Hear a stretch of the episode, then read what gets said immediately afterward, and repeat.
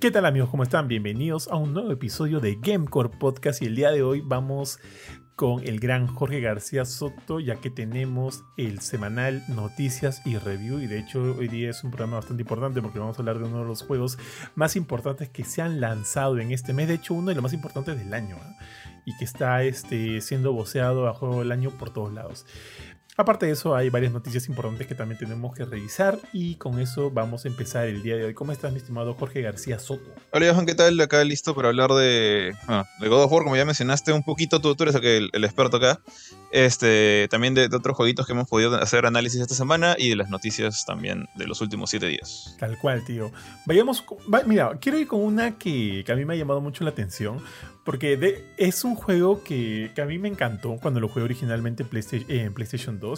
Y cuando se voceaba el regreso, el, perdón, el remake de este juego, yo me emocioné bastante.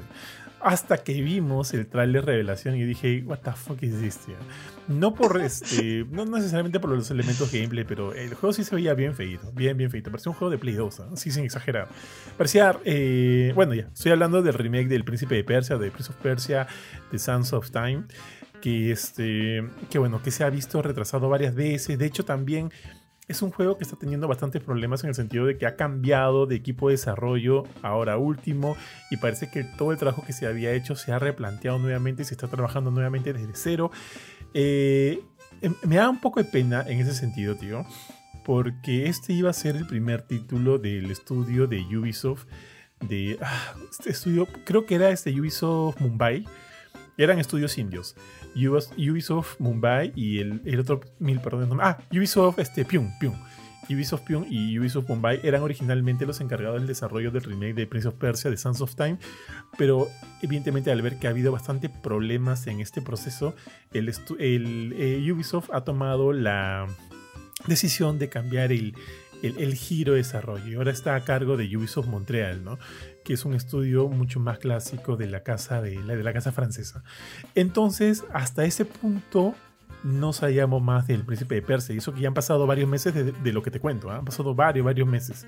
Pero esta semana una actualización de la misma Ubisoft en su página web donde daban chance de hacer algunas preguntas eh, un, estimado parroquiano preguntó, oye, ¿qué onda con el remake del Príncipe de Persia? ¿no? Sigue, no sigue, no sabemos nada, supimos del cambio de estudio, el juego aún va a salir, va a salir este año, ¿cuándo va a salir? Eh, Ubisoft se limitó a responder que simplemente de que en efecto el juego está actualmente en desarrollo en Ubisoft Montreal que por el momento no hay una fecha de lanzamiento, que eso se va a proporcionar más adelante, pero que en efecto sí, el juego sigue estando en desarrollo, no se ha cancelado, sigue vivito por ahí en algún estudio de, Ubisoft Montreal, estimado. No se sabe más. Este, que le, ah, este, a este punto quisiera tenerle más fe al juego. Lo, lo, que, lo que vi, no sé tú, Jorge, pero lo que yo vi en el trailer, en el tráiler de lanzamiento, en el trailer, perdón, en el trailer de presentación no me gustó, sinceramente. Pero el hecho de saber de que están trabajando otra vez desde cero, me da como que un ánimo a pensar de que, ok, hay una pequeña esperanza de que ojalá esto se vea mejor. No sé tú. Eh, mira, yo sí me, emocioné un poquito porque me gusta mucho la trilogía de, de Sons of Time. En, general, bueno, salvo la World Within, es, es ok, no, no, lo odio, pero no fue tan chévere. Eh, pero mi favorito de los tres es el primero, es este Sons of Time. el problemita es que sentí que acá no le, bueno, lo, lo que vimos en el trailer pasado, no, sé cómo, cómo ahorita ese juego, pero en, su momento sentí que la gente de Ubisoft no le estaba, no sabía que era un equipo de India y toda esta nota, pero no le estaba poniendo ganas al asunto. O sea, se veía un remake a las justas, por así decirlo. O sea, obviamente, si pones el juego de Play 2 al costado vas a ver una diferencia abismal vas a ver texturas mucho mejores, este, eh, los acabados de cada escenario, de repente el, sonido y la iluminación también está un poquito mejor, o sea, todo el tema técnico, ¿no? El juego es idéntico, el juego es tal cual, este, esto no es un, y hay que decir, para mí el problema es que no lo sentí como un remake, me pareció un remaster. Me pareció este como lo que pasó con Last of Us en Play 4. No, no el episodio 1, no, no parte 1, sino el, Last of Us en Play 4. O sea, un... Ok, lo has hecho más bonito, pero se sigue notando la que es el juego de antes. O sea, te das cuenta que si bien las texturas están mejores, los modelos 3D son prácticamente los mismos. O sea, la cantidad de polígonos ha cambiado muy poco, si es que ha cambiado a todo. Eh, en los rostros sí ha mejorado, pero sigue viéndose tosco, sigue viéndose todo como un como un remaster de los muchos que salieron en el EP de Play 4, cuando era más común agarrar, retocar un poco los juegos de, generaciones pasadas y traerlos a la nueva. No un remake, o sea, no estamos hablando de un Resident Evil 2, de un este, Last of Us Parte 1, eh, un Dead Space, no sé cómo lo que está viendo ahorita. Más allá de que el juego a nivel jugable se notaba que era la misma cosa, totalmente igual. Entonces, para mí fue como un pucha, realmente siento que no le están poniendo ganas. ¿Quiero jugarlo? Sí. ¿Lo acabaré? No sé. Porque ya acabó este juego hace tiempo. Y todavía me acuerdo más o menos de lo que pasaba en la historia. Me acuerdo que me divertí bastante. Me gustó mucho el sistema de combate. Pero desde esa época hasta la actual han salido muchos juegos que le ganan. Que, superan a Sons of Time. Incluyendo cosas como de, Two Tower, de Two, este, Two Thrones. En la tercera parte de, de este juego. A nivel de gameplay es mejor. Entonces era como que, pucha, realmente no sé si si este remake, que no es remake, para mí es un remaster, estaba a la altura de lo que necesitábamos para un regreso de, ese príncipe de Persia, ¿no? Eh, porque tranquilamente, si, hacen ese juego, sacan World Within y sacan eh, Two Thrones. Pero así como está, mejor metían todo en un solo disco, un solo juego, un solo paquetón. A lo Ico Shadows Colossus en Play 3. En Play 3 y ya, porque no se ve como un remake. Ahora, ojalá, ojalá en verdad este cambio de estudio sea un cambio también completamente maleado, como tú dijiste, desde cero, ¿no? El proyecto, para bien. Sí, estoy de acuerdo, estoy totalmente de acuerdo, porque, mira, sin irnos tan lejos de Ubisoft, el mismo Assassin's Creed ya este, es una especie de, de Prince of Persia, pero ya que, ya a estas alturas es, es obviamente, obviamente tiene muchas de las esencias de Príncipe de Persia, pero ya es un nombre por sí propio, un título por, por, por, sus méritos propios. Entonces, yo para qué quiero jugar un título que agarre, este, no sé, que, que lo sienta, pues no, un, un Assassin's Creed así al... Eh, eh, un Assassin's Creed básico. Ya me, me, jodería un poquito. En ese caso, yo solo me quedaría con el príncipe de Persia por la historia, porque la historia me parecía bravaza. Muy, muy chévere. Y en sus tiempos, justo como lo has dicho, con estos primeros elementos del parkour de poder correr por las paredes para tratar de resolver algunos de los puzzles que me parecían bien chéveres, en su momento me pareció bravazo. Pero ya a estas alturas ya hemos sobrepasado eso, pues por completo, por completo. Entonces, yo creo que sí, en ese, en ese sentido, necesita, no, no tiene, o sea, no debe, no debe ser igual a lo que se jugó originalmente. Tiene que, o sea, tenemos que verle ahí alguna especie de diferencial para que el juego pueda sostenerse eh, por sí propio, más allá de la nostalgia y la historia que recordamos. Entonces, para mí, ese es el principal problema ahorita con el juego. Es tal cual tú lo has dicho, ¿no? Creo que es peligroso que se sienta igual a como fue el juego eh, originalmente. Eso para mí es peligroso. Es, lo que, es lo que me la baja. Pero bueno, pues, esperemos, esperemos que este cambio de desarrollador, este cambio de, guion, de, de, este, de liderazgo pueda ser pueda brindarle al remake eh, lo que necesita, ¿no? Que para mí es necesariamente ese diferencial que lo, lo distancie de Assassin's Creed o de otros juegos que, que han adoptado muy bien las bases de este juego y ya lo han superado. Necesito eso. Pero bueno, igual, igual que tú, yo le tengo mucho cariño, tío, al, el primer título de la trilogía. De hecho, de la trilogía es mi favorita. A mí tampoco me gustó mucho eh, Warrior Within. No, no, me acuerdo si lo pasé, pero el siguiente, el de Two Thrones, me, me, encantó. Me gustó un montón. Me gustó cómo le daba un cierre a la historia, haciéndole este link con el, con el juego, con el primer juego. Y me pareció genial. O sea, los tres juegos a nivel de historia es, es genial. Es genial. Se acuerda del cuarto. vamos, necesitamos un, Ah, el cuarto no he jugado, tío. ¿Tú lo no, lo tengo. Lo tengo, pero es para Play 3, ¿no? Entonces tendría que, tendría que resucitar mi Play 3, que no está mal logrado, pero está desenchufado hace tiempo. Eh, Forgotten Sands, está ahí tiradito. No sé si algún día tendré tiempo. Honestamente no creo. Así como va mi vida, no creo que tenga tiempo nunca de prender una consola vieja y jugarlo solo por diversión. No sé cómo hace la, gente que, tiene tiempo y, y, puede prendernos hasta su Dreamcast o su Super Nintendo ahí Pucha, chévere por ustedes, realmente. Yo no tengo tiempo para llegar a este punto. Tal cual. Mira, yo en, esa época, ah, no sé, bueno, en fin. No, no, sí, yo tenía Play 3 y tenía Wii. Y no sé si te acuerdas, pero ese juego salió tanto para Play 3, Xbox 360 y para Wii. ¿Sí? Yo dije, Me estás ah, jodiendo. Para Wii no sabía que había salido. Sí, sí, sí. Salió para Wii, tío. Y ahorita te cuento, ¿ah? Lo que eh, en ese momento no me acuerdo por qué no compré el del Play 3. De repente estaba muy caro. De repente preferí comprar otra cosa para Play 3. No sé, no me acuerdo. Yo dije ya, para el este. Para darle una probada, compremos la versión de Wii. Chipiadito. Y me puse a jugar la de. me- sí, mi, mi Wii chipeadito. Comencé a jugar, la, comencé a jugar la, la versión de Wii y me pareció horrible, horrible. Y luego ahí buscando, enterándome, este, buscando acerca del juego, me, enteré de que la versión de Play 3 y de Xbox 360 eran muy distintas a la de Wii. Perdóname. La versión de Wii era muy distinta a las versiones de Xbox de 360 y de PlayStation 3. Evidentemente el Wii por las, limitaci- las limitaciones que, tenía la misma consola, a veces sacaban sus versiones de los juegos. No solo a nivel gráfico, no solo este, con una diferencia gráfica notable, sino también elementos gameplay muy distintos. Es como lo que pasa de repente ahorita con algunas personas cuando desarrollan para de repente Play 5 y Play 4, qué sé yo, ¿no? Este, el juego de Wii era un juego sustancialmente distinto. Distinto. No sé también si eh, se distanciaba a nivel de historia, pero en gameplay era distinto. Yo veía que en Play 3 podías hacer algunas cosas que en Wii ni existían. No existían para nada. Entonces dije, no voy a jugar esta basura. Y lo dejé ahí, tío. Pero sí me dio ganas de, eventualmente dije, pucha, espero comprarme la de Play 3 y, y jugarla, solo por el feeling que le tengo al Príncipe de Persia. Pero, pero no, al final nunca me lo llegué a comprar y ahí quedó. Eh, y es más, ni siquiera... no, termina, termina, termina, porque quería cerrar una idea.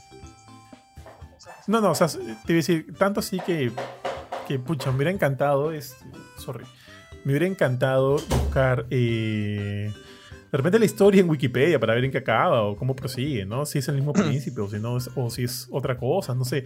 Pero ahí lo dejé, ahí lo dejé, ya no, no lo revisé.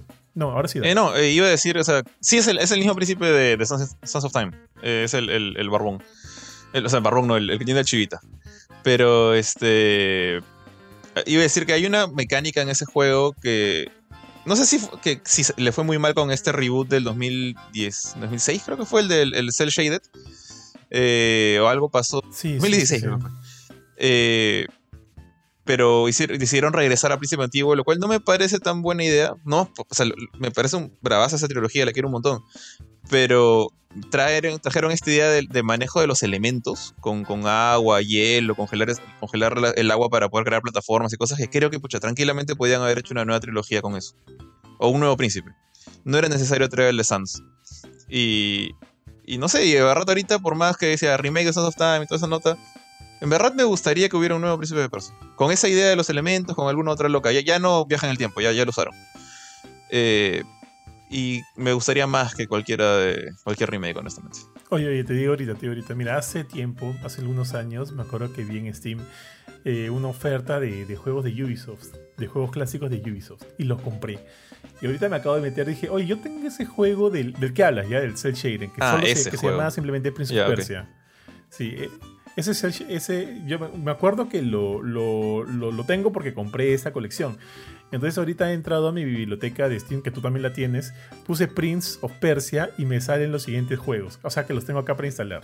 Prince of Persia, Persia el Cell Shaded, Prince of Persia, The Sons of Time, Warrior Within, The Two, Thrones y también tengo The Forgotten Sands, acá en la PC. ¿Sabes qué? Y le acabo de dar instalar, weón. ya que chu, voy, a- voy a- Ya, voy a en- PC jugarlo sí- en tiempo y tiempo Sí muerto. podría jugar, es como que lo, lo corre, bueno, siempre cuando mi laptop lo aguanta, ¿no? Lo corre si ya está un ratito. No, no, no pienso acabarlo, honestamente. Tiempo, como dije, tiempo no me sobra.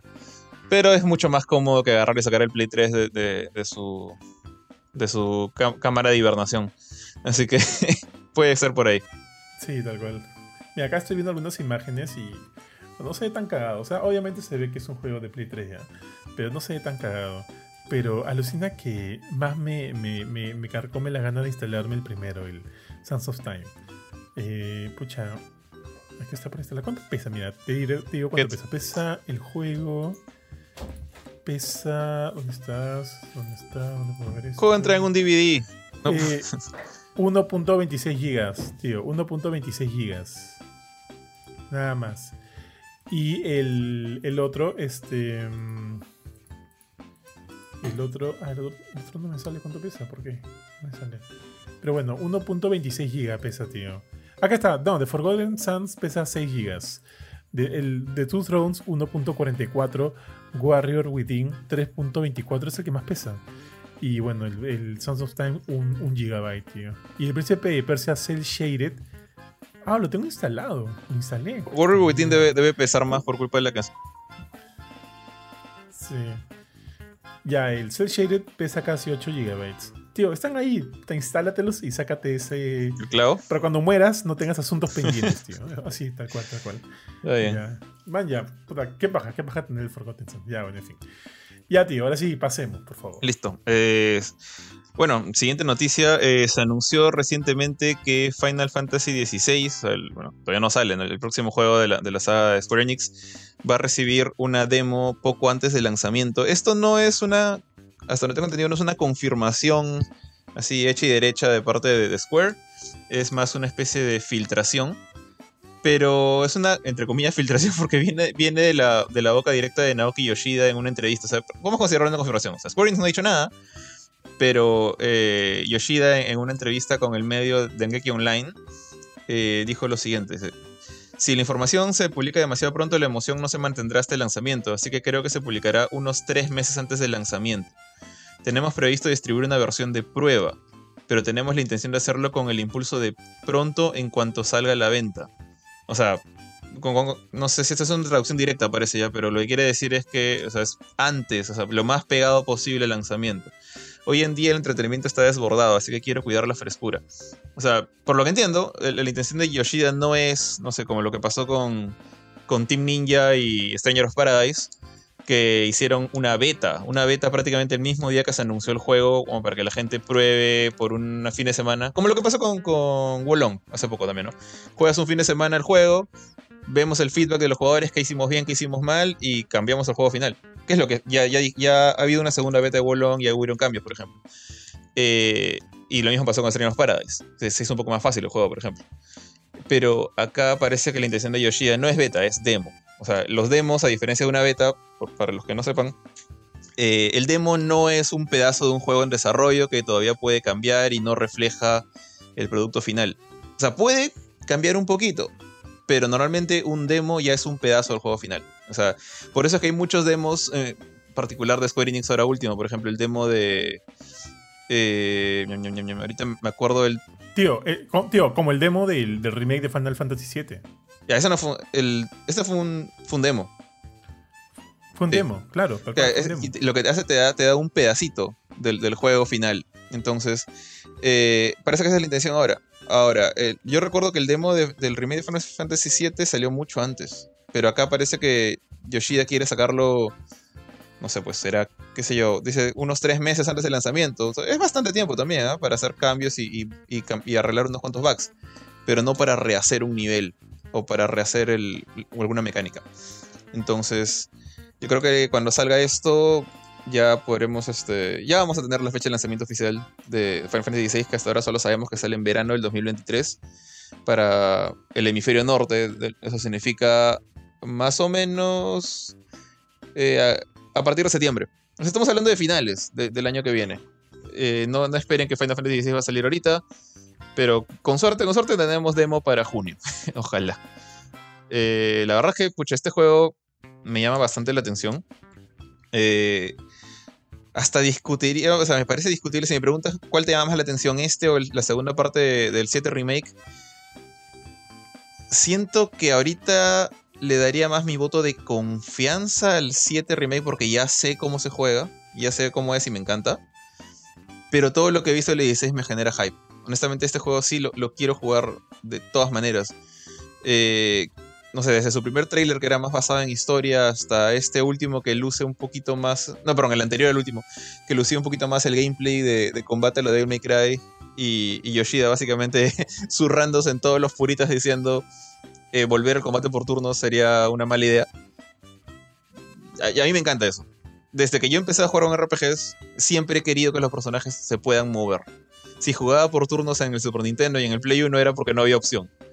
Bueno, ni siquiera en Play 1 con Star Ocean 2 podía mover mis personajes. Siempre me ha gustado más ese sistema. Y ver uno que se va de cabeza así con acción full como lo que he visto en los últimos trailers de- del 16. Y este feeling de, no sé, de Attack on Titan, de que cada uno tiene estos poderes de volverse monstruos gigantes y va a usarlos para pelear en, en duelos uno a uno.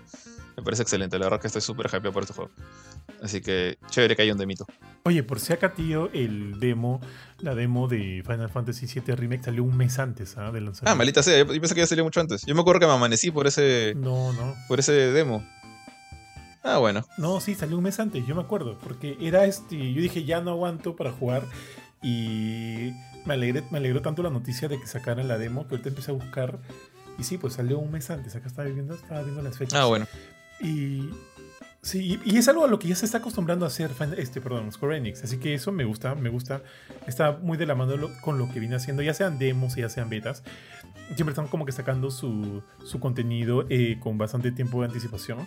Y eso me parece genial. Me parece, me parece te voy a decir, me parece también algo bastante noble del lado de Square porque hay muchas compañías que, que no sacan demos justamente por miedo a, uy, nuestro juego quizás no es tan chévere como esperábamos, mejor que la gente no se entere que es malo hasta el final, y que incluso le ponen embargos a la prensa de, la misma fecha de lanzamiento, o sea, nos evitan lanzar información hasta las últimas, eh, como bueno, antes pasaba con Ubisoft, no sé si te acuerdas.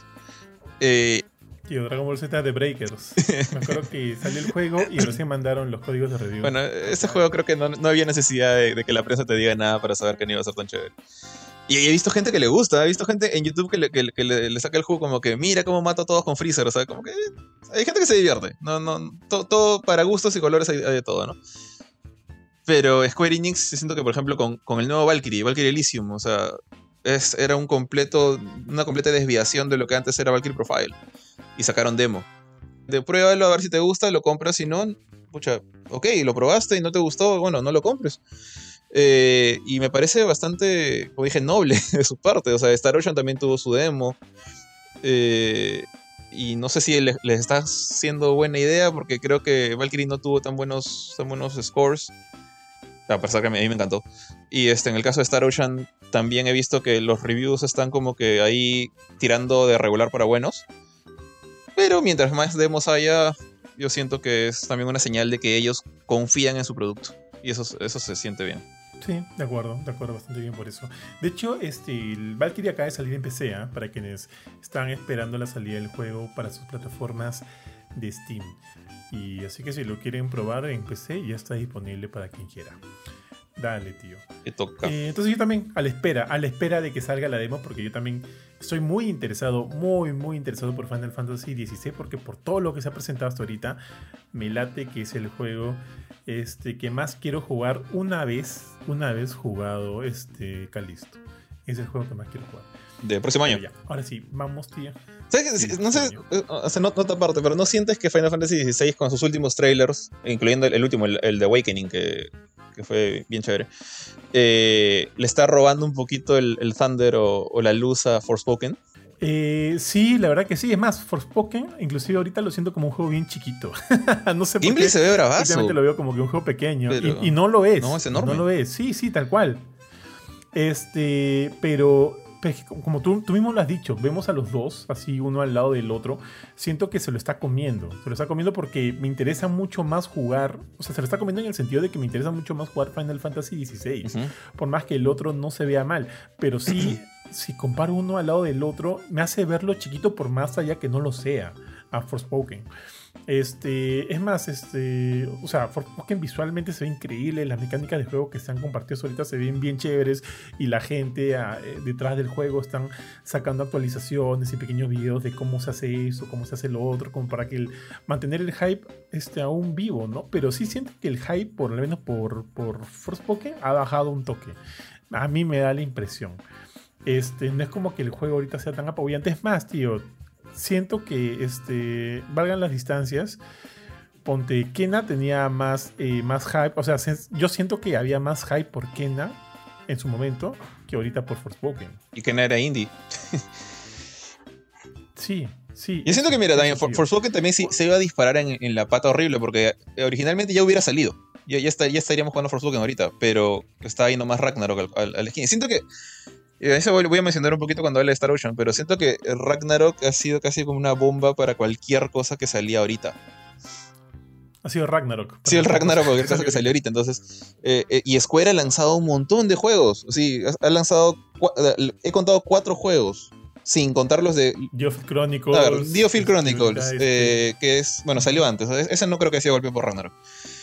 Valkyrie Elysium muy cerca de la salida del Ragnarok, o sea, la mitad, en la mitad de octubre.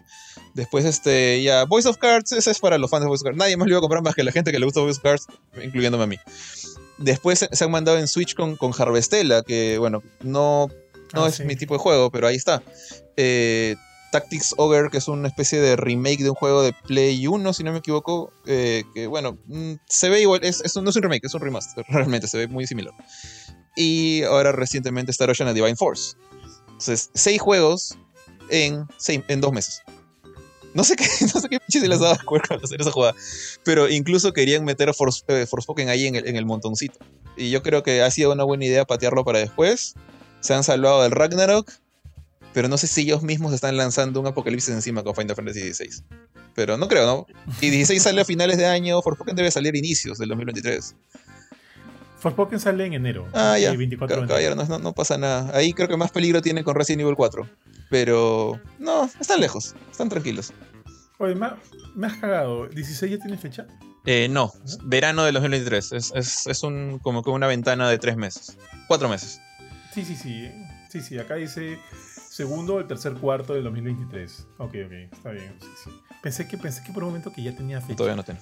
Pero no. Ah, ojo, una de las últimas también novedades de Final Fantasy XVI es que ya se sabe, o sea, sí se sabía que iba a ser un juego eh, de, tiempo, de, o sea, exclusivo, exclusivo temporal de PlayStation 5, pero ahora sabemos que ese tiempo es de 6 meses. O sea, si tú quieres jugarlo en 6 meses antes que, que, que en alguna de las otras plataformas, eh, vas a tener que esperar. Perdón, si quieres jugarlo antes que en otras plataformas, la única disponible va a ser PlayStation 5, ya que tiene la, Viste, tiene la exclusividad por 6 meses. spoiler caserito. Ujú. Así es, tal cual, tío.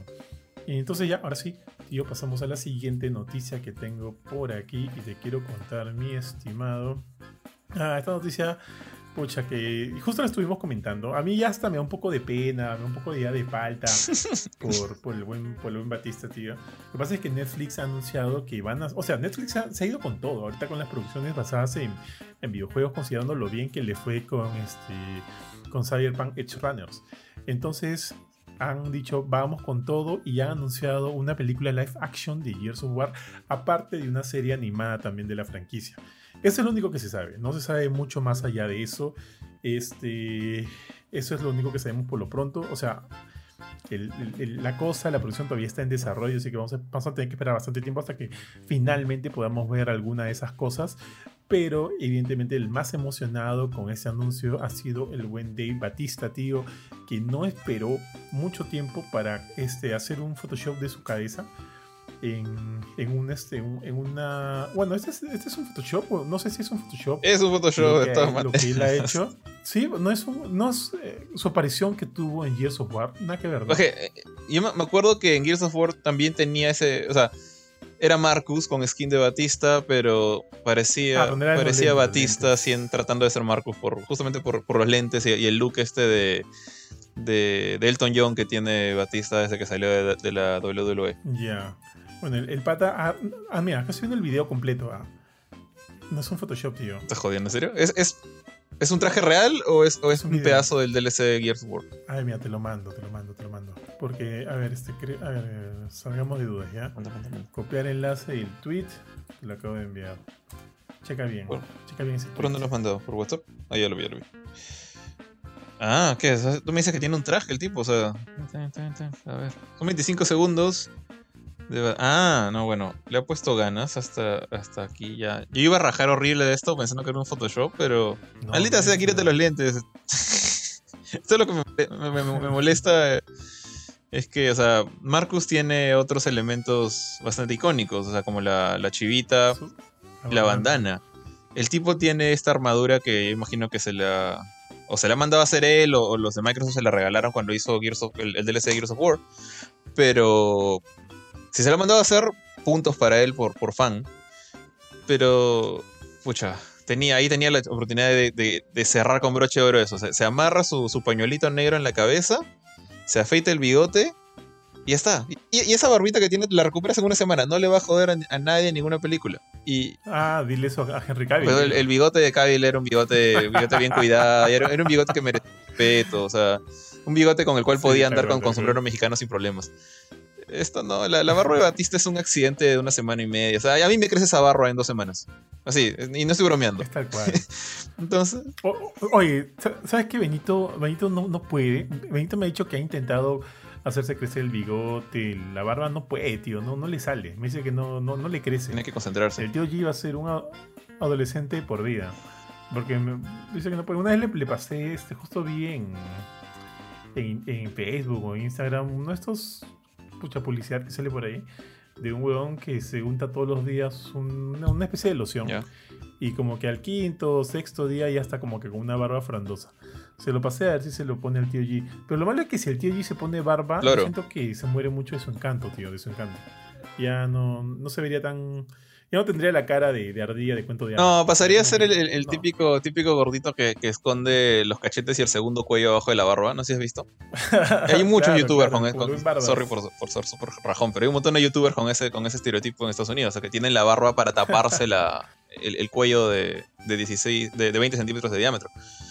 Eh, Vale, entonces, este, sí, creo que le pasaría lo mismo a Benito. Sí, pero como te digo, más que todo siento que no se vería tierno. ya. Ah, claro, le, pondrías unos 20 años encima al pobre, ¿ah? de todas maneras. Sí, no, no. Pero bueno, ya, el tema de esto es que debido al anuncio de lo que de Netflix de la serie, de la próxima, perdón, de la próxima película de live action y de la serie animada, Batista se puso las pilas. O sea, no sabemos si tenía ese traje, se lo han regalado, o sea, no sabemos, pero sacó un tweet de él vistiendo estas las armaduras de Marcus Phoenix y poniendo ahí en, este, en el encabezado, poniéndole como que eh, Netflix, Years of War, ya no, o sea, no podría ser más fácil que esto, ¿no? Porque evidentemente el pata acá está, el actor está pusheando el papel desde hace bastante tiempo. Él desde hace años que quiere este, ser Marcus Phoenix en alguna producción, eh, eh, una- alguna producción de Years of. Y, bueno, pues todavía no ha habido suerte. Yo sé que hace años se habló acerca de una película de, de Years of War, no me acuerdo con qué, qué gente estaba involucrada en el proyecto, pero igual él estuvo pushando la, la idea de, de ser casteado como Marcus Phoenix, pero al final esa producción se cayó, nunca se dio. Y ahorita que Netflix va a hacer una, el pata otra vez ha vuelto al ruedo y quiere como sea este ser Marcus Phoenix. A estas alturas sí me da un poquito de cringe ya porque... Mucho. O sea, push. yo siento que eh, sí, el pata se parece, ¿ah? se parece un culo y, y, y- y eso creo que por lo menos es un plus. Ahora, cómo salga su actuación y demás, no, no lo sé, no lo sé. De que se parece, se parece. De que podría ser, podría ser totalmente. Pero este, pero ya, pues ya yo sí siento que ya está pushando tanto como que ya da roche, ya, ya, ya. Ya, tío, o sea, como que ya, dignidad, ¿no? Ya hay que tener dignidad. Si sale, sale. Si no sale, no ¿Tú- sale. ¿Y tú crees Dime. que Next, o sea, el pata no es un actor de series, no es un actor pequeño, y no estamos hablando de Disney Plus que, que puede pagarle actores de película para hacer series? Estamos hablando de Netflix, que suele utilizar actores un poquito, este, digamos, de menos conocidos. Salvo Cavill con, con The Witcher, que bueno, que es una gran excepción. Pero, este, ¿tú crees que tenga las arcas suficientes para pagarle lo que él espera? O sea, porque tranquilamente, si Batista espera que le paguen como cuando, cuando le pagaron para hacer Drax, o sea, Netflix no le va a dar eso. Y si. Y yo creo que Netflix podía agarrar y decir, bueno, ok, sorry, no vamos a ir contigo, vamos a ir con este otro pata. Más barato. Pero si ahorita nomás, si ahorita nomás Batista este, también en coproducción con Netflix estuvo en Army of the Dead. Pero es una película, no era una serie. ¿O esta es una película? No, es una película de live action y también va a haber una serie. Ah, ok, entonces sí de puede. Entonces sí puede. Sí. Sí, sobrado. Yo pensé que tenían que pagarle por varios ¿ah? episodios, pero no, si es una sola, sí, sí se puede. Aparte, aparte, si bien Batista ha tenido por ahí algunos protagónicos que no les ha ido tan bien en taquilla y ha, estado- ha tenido buenos papeles secundarios, buenos papeles secundarios que han sido taquillazos como el, como que- el que ya mencionaste de Marvel y demás, siento que su cami el camino que él está, está como que cimentando en la actuación en Hollywood aún, aún está para largo, pues. Entonces yo siento que no, no debería ser tan quisquilloso con ese tipo de cosas. Obviamente no, no, no te digo que vaya a hacerte un papel de mierda, ¿no? Porque tampoco, tampoco. Él ya ha estado en producciones importantes. Espero que siga este... Pero de que debe seguir pavimentando ese camino, lo debe seguir haciendo. Entonces yo no creo que como que se la dé de rico, si es que no le pagan, no la hace. Yo siento que si es una buena este, producción, que po- ponte, una película con Martin Scorsese, que el pata haga de secundario, yo creo que la agarra. Qué chu, la agarra, la agarra. O sea, lo debería hacer, digo, lo debería hacer. Pero bueno, eso ya, ya veremos a largo camino. Ahora, yo sí me gustaría que a él lo agarren de Marcus Phoenix por una razón por sobre todo. Porque muchos también lo están considerando para un papel como Kratos. Y no sé, a mí no me gustaría verlo como Poco. Kratos. Siento que si tengo, tengo que verlo con alguien ya que sea, con, ya sea que sea como Marcus Phoenix, pero no como Kratos. Mira, están barajeando. ¿Sabes que va a salir una serie live action de Kratos? Perdón, de God of War para, para, este, para Amazon Prime. Y están barajando los siguientes nombres. Está Dave Batista, está Vin Diesel, tío de la familia, está este, La Roca. Vin Diesel, no. Y no sé si alguien más. Pero Vin Diesel, no, por el amor de Dios. Para mí Vin Diesel tiene cara de pericote, de ratoncito. No, no. Y aparte es tan este, Fast and Furious que ya no lo pido de otra manera. Oye, la- y la roca, la roca es Eh, demasiado la- buena gente para ser Kratos. O sea, Kratos tiene esta cara de palo y es súper brooding. Es, es- es- es el Batman griego en ese sentido. O sea, todo el tiempo está enojado. Bueno, mata gente. Y este, o, o triste, o, o acongojado, o pensando, o pensativo. O sea, incluso o sea, antes estaba súper enojado, ahora en el nuevo God of War está como que más estresado, se le nota el pata como que cuidando a su familia, tratando de vivir donde está, tratando de evitar estos problemas con los nórdicos, pero jalado siempre al, al caos, ¿no? Y de vez en cuando se, se deschaba y le sale el God of War de adentro, ¿no? Pero este, ninguno de esos tres actores que me ha dicho llega a hacer eso. O sea, la, la Roca, no he visto Black Adam. Y ahí Black Adam es súper serio, pero siento que en una película de superhéroes como que todavía puedes hacer la jugada hacerlos chistosos. O sea, Marvel es una gran, gran, prueba de eso, eh, por más que le guste o no le guste a la gente. Llega a ser que, o sea, Thor, mira, mira Thor, Thor no era un personaje humorístico y míralo en Ragnarok, míralo en Love and Thunder. O sea, a mí me encanta cómo lo está haciendo ahorita Waititi y, Hemsworth. Mucho mejor que lo de an- antes, pero Thor, antes de esas películas, era un carepalo también. Eh, entonces, creo que para los superhéroes funciona, pero a Kratos no lo veo convirtiéndose en algo más chonguero. Y ahí es donde creo que la roca no funciona. Mm, Y creo que. ¿Cuál era el otro aparte de Batista? Y Vin, Vin Diesel definitivamente no funciona. Vin Mira. Diesel es Groot. Es lo mejor que puede hacer. Un árbol. Pu- Pucha, pero ¿y de los tres a quién eliges? Ninguno me gusta. Te soy sincero, ninguno me gusta. Pero- Pero, a mí tampoco, pero si tienes que elegir a uno. maldita sea. me- Batista.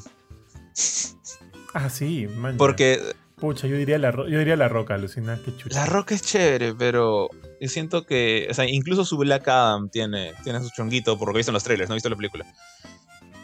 pero Batista sí puede, sí tiene el rango de hacer un personaje dramático. Eso lo hemos visto en Blade Runner. Entonces, por más que no me gusten los tres, como dije, creo que es el más capacitado de los tres. En segundo lugar, La Roca y en muy, muy, muy, muy lejano tercer lugar, Vin Diesel. Mm, bueno, eh, sí, yo creo, bueno, sí, o sea, puede tener rango, de repente Batista, si por ahí, por ahí lo, pero yo ponte a Batista más lo, más lo veo como un, como, ah, mira, no quiero que se mal, ya, como un Rottweiler, como estos gigan- gigantes, estos gigantes gentiles, un gigante gentil. Yo veo así La Roca. No me da miedo. No, la roca sí me da miedo, porque la roca de, pucha, siento que la roca puta, te puede partir en dos. Ah, ¿no? sí. Batista también, sí. ¿ya? Batista también, ojo. Pero veo su cara y no me da miedo. La Roca pone cara de. Que también el a veces ha puesto tantas caras de, de huevón. O sea, como cuando hace su. Can you smell what the Muy rock expresivo el tipo. Y pone como que caras caras graciosas. O sea, ya está hasta un punto de poner como que gestos a lo Jim Carrey. Y ahí ya como que se me, se me cae un poquito lo, lo, lo atemorizante que sí podría ser. Porque Kratos es eso. Kratos es alguien que tú lo ves y, huevón, yo no me quiero cruzar en el camino de este loco de mierda. ¿no? O al menos en las primeras películas. Perdóname, en los primeros Claro. videojuegos. Este. Ah, ¿Ocurre no alguien sé, que pueda no sé, hacerlo? tío. o sea, ya ninguno de esos tres. Otro. O- otro, otro actor por ahí que encaje mejor. Ah. Pucha, habrá que pelar a alguno. Heisenberg. no, no sé quién. Puta. ¿Quién? Ah, ah. Que tiene que darte miedo y tiene que. Y si, no- si no tiene el porte, tiene que poder ganarlo. Porque tú sabes que. uh, Hemos visto a Star-Lord. Puedes ganar el porte con un tiempo de entren- entrenamiento. Pero la cosa es lo otro. Eso que tú has dicho, que te tiene que dar miedo, tienes que ser un tipo que, que tiene presencia. Con solo mirarte ya te puede congelar. Mm. Pucha, no. Momoa. No, ni. no. A Momoa lo pongo en cuarto lugar, Sí. incluso por debajo de esos tres. No, bueno, no. Tercer lugar. Vin Diesel está por debajo de Momoa. Ah, shit, tío. ¿Quién puede ser? Algunos por ahí dicen Gerard Butler. No sé si te acuerdas de él de. Sí, 300. sí lo recuerdo. Ala. Ya, a él lo podría ver como, como Dad Kratos, o sea, como el Kratos de, con- que anda con su hijo. No sé si como el anterior. No, y no sé en qué, en qué, en qué parte de la cronología de, de Kratos están tomando esta, esta serie. ¿Lo van a hacer post los eventos de God of War 1, 2 y 3? ¿Lo están- o, o van a tomar esos eventos? No, ahí me cagas. Inclusive hay algunos que querían que el mismo actor de voz, que creo que no la hace, ¿ah? para que el mismo actor de voz actual de Kratos sea Christopher. Sí lo he visto. Su, su voz, su Chris voz tiene toda la presencia del mundo, pero el pata no.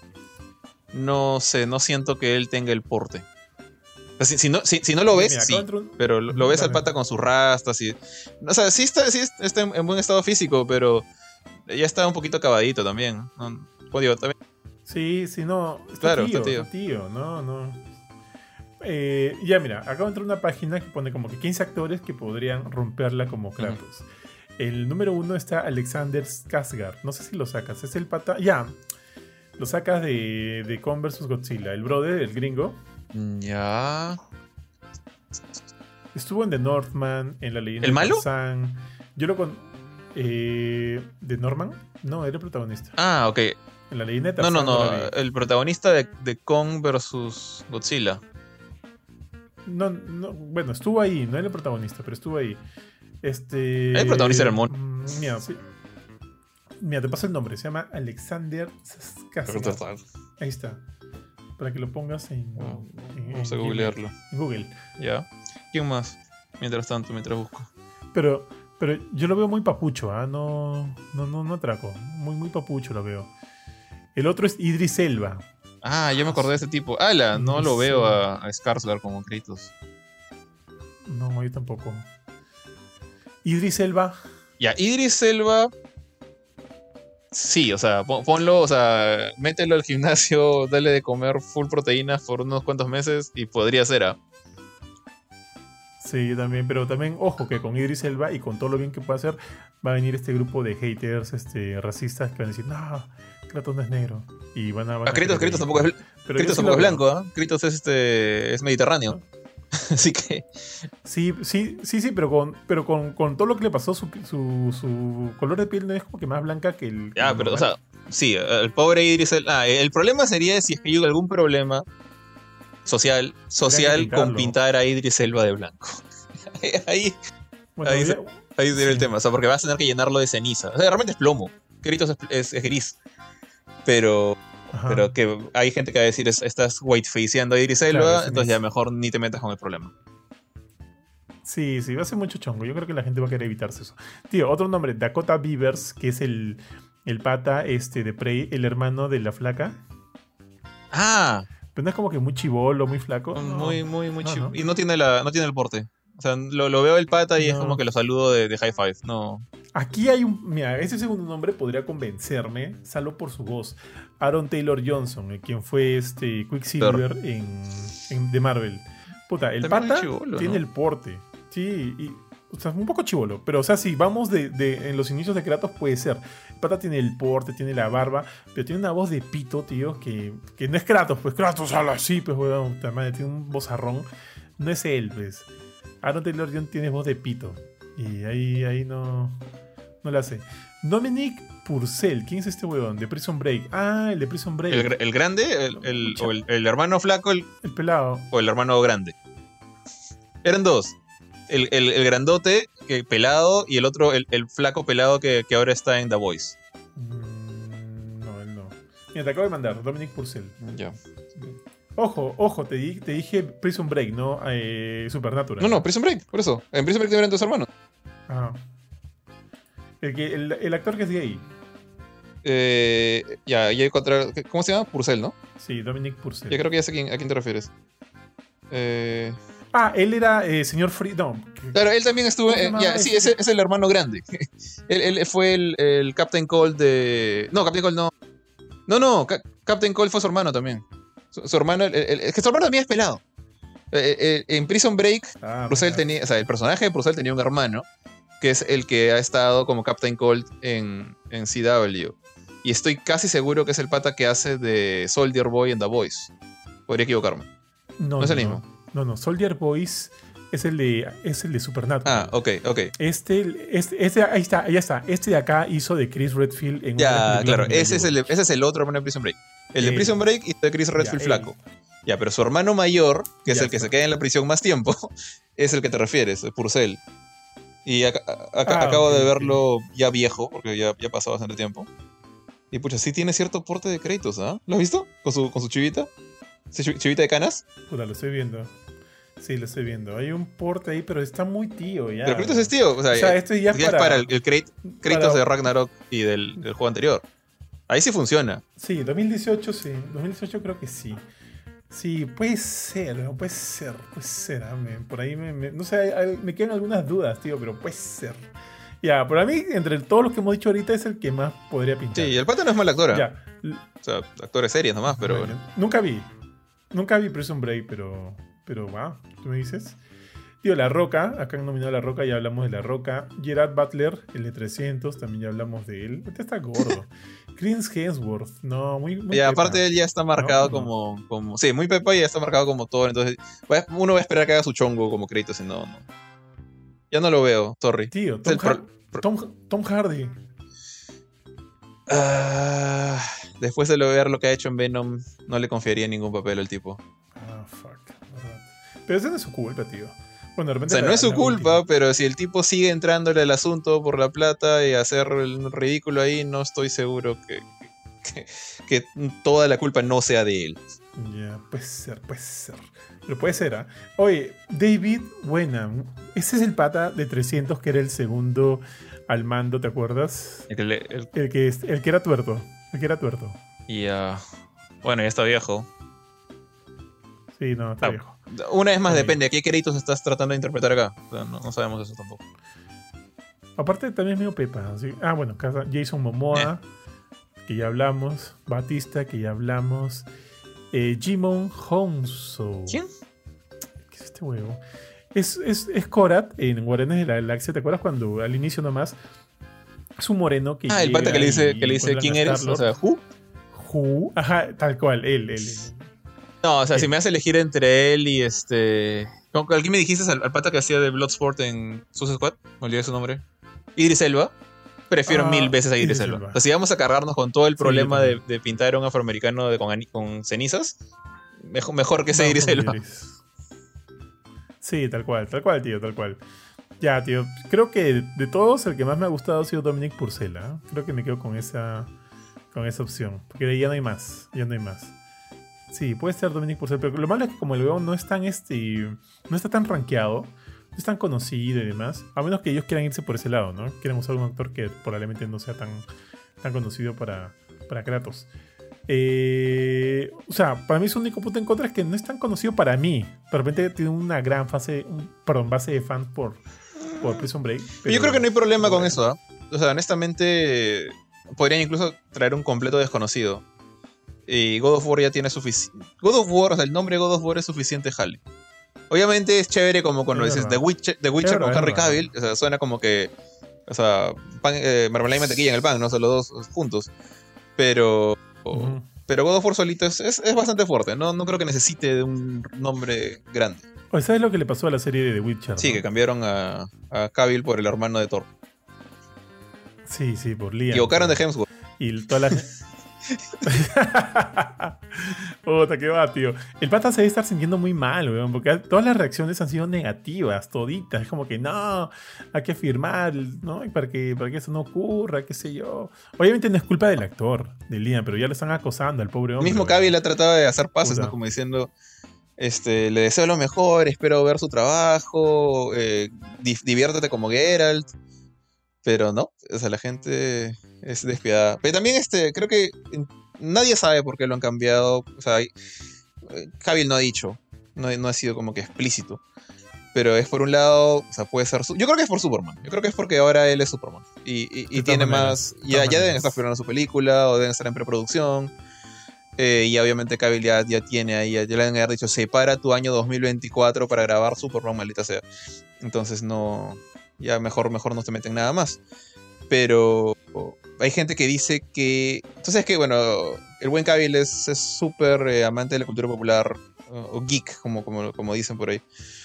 Eh, juega Warhammer, le, le gusta, le gustan los videojuegos y demás. Y que estaba un poquito, no sé si qué tan cierto es esto, ¿ah? pero sé que los, los productores de la serie sí dijeron que ya no querían seguir con los libros porque no les funcionaba bien lo que estaba ahí. La, historia que estaba ahí, que es la historia que eventualmente decanta en los juegos. Pero que y, y es súper fan de los libros y de los juegos de Witcher. y que por eso ya no quería seguir, porque no, le, no estaban respetando el papel de Geralt. No sé, no siento que sea ese el caso. Creo que Cavill hubiera sido mucho más vocal si ese fuera el, el, asunto. Sí, yo también creo, bueno, en realidad yo creo casi 100% de que es debido a Superman. Es más, de hecho, cuando se hizo el anuncio de que Cavill regresaba como Superman luego del, del postcrédito de, de Black Adam, sorry por el, por el spoiler. Por el spoiler, pero creo que sí, es un spoiler que ya por todos lados. Está en YouTube, ya no importa. Sí, este, luego de eso, todo el mundo dijo, oye, Chuma, regresa Cavill como Superman. Y a los dos días se hizo oficial, ¿no? De que en efecto Cavill va a seguir siendo Superman y de que ya está en producción una nueva película. Para mí es tal cual eso. Es que eh, le han dicho a Cavill, Cavill, necesitamos que, que exista una película de Superman para mañana, ¿no? Para ayer, como dicen, no, todo eso para ayer. Y el no ha tenido otra más que, que, bueno, que cancelar su papel como de Witcher y, decir, puta, ya fue, pues no, ya, sorry, asumo, creo, y es con certeza de que el cine da mucha más plata, pues, que la, que la televisión. Así que, pucha, tío, vamos, yo, yo, yo entiendo que, que esa haya sido la razón para que el men haya decidido dejar de lado su papel de, de Gerald de Rivia.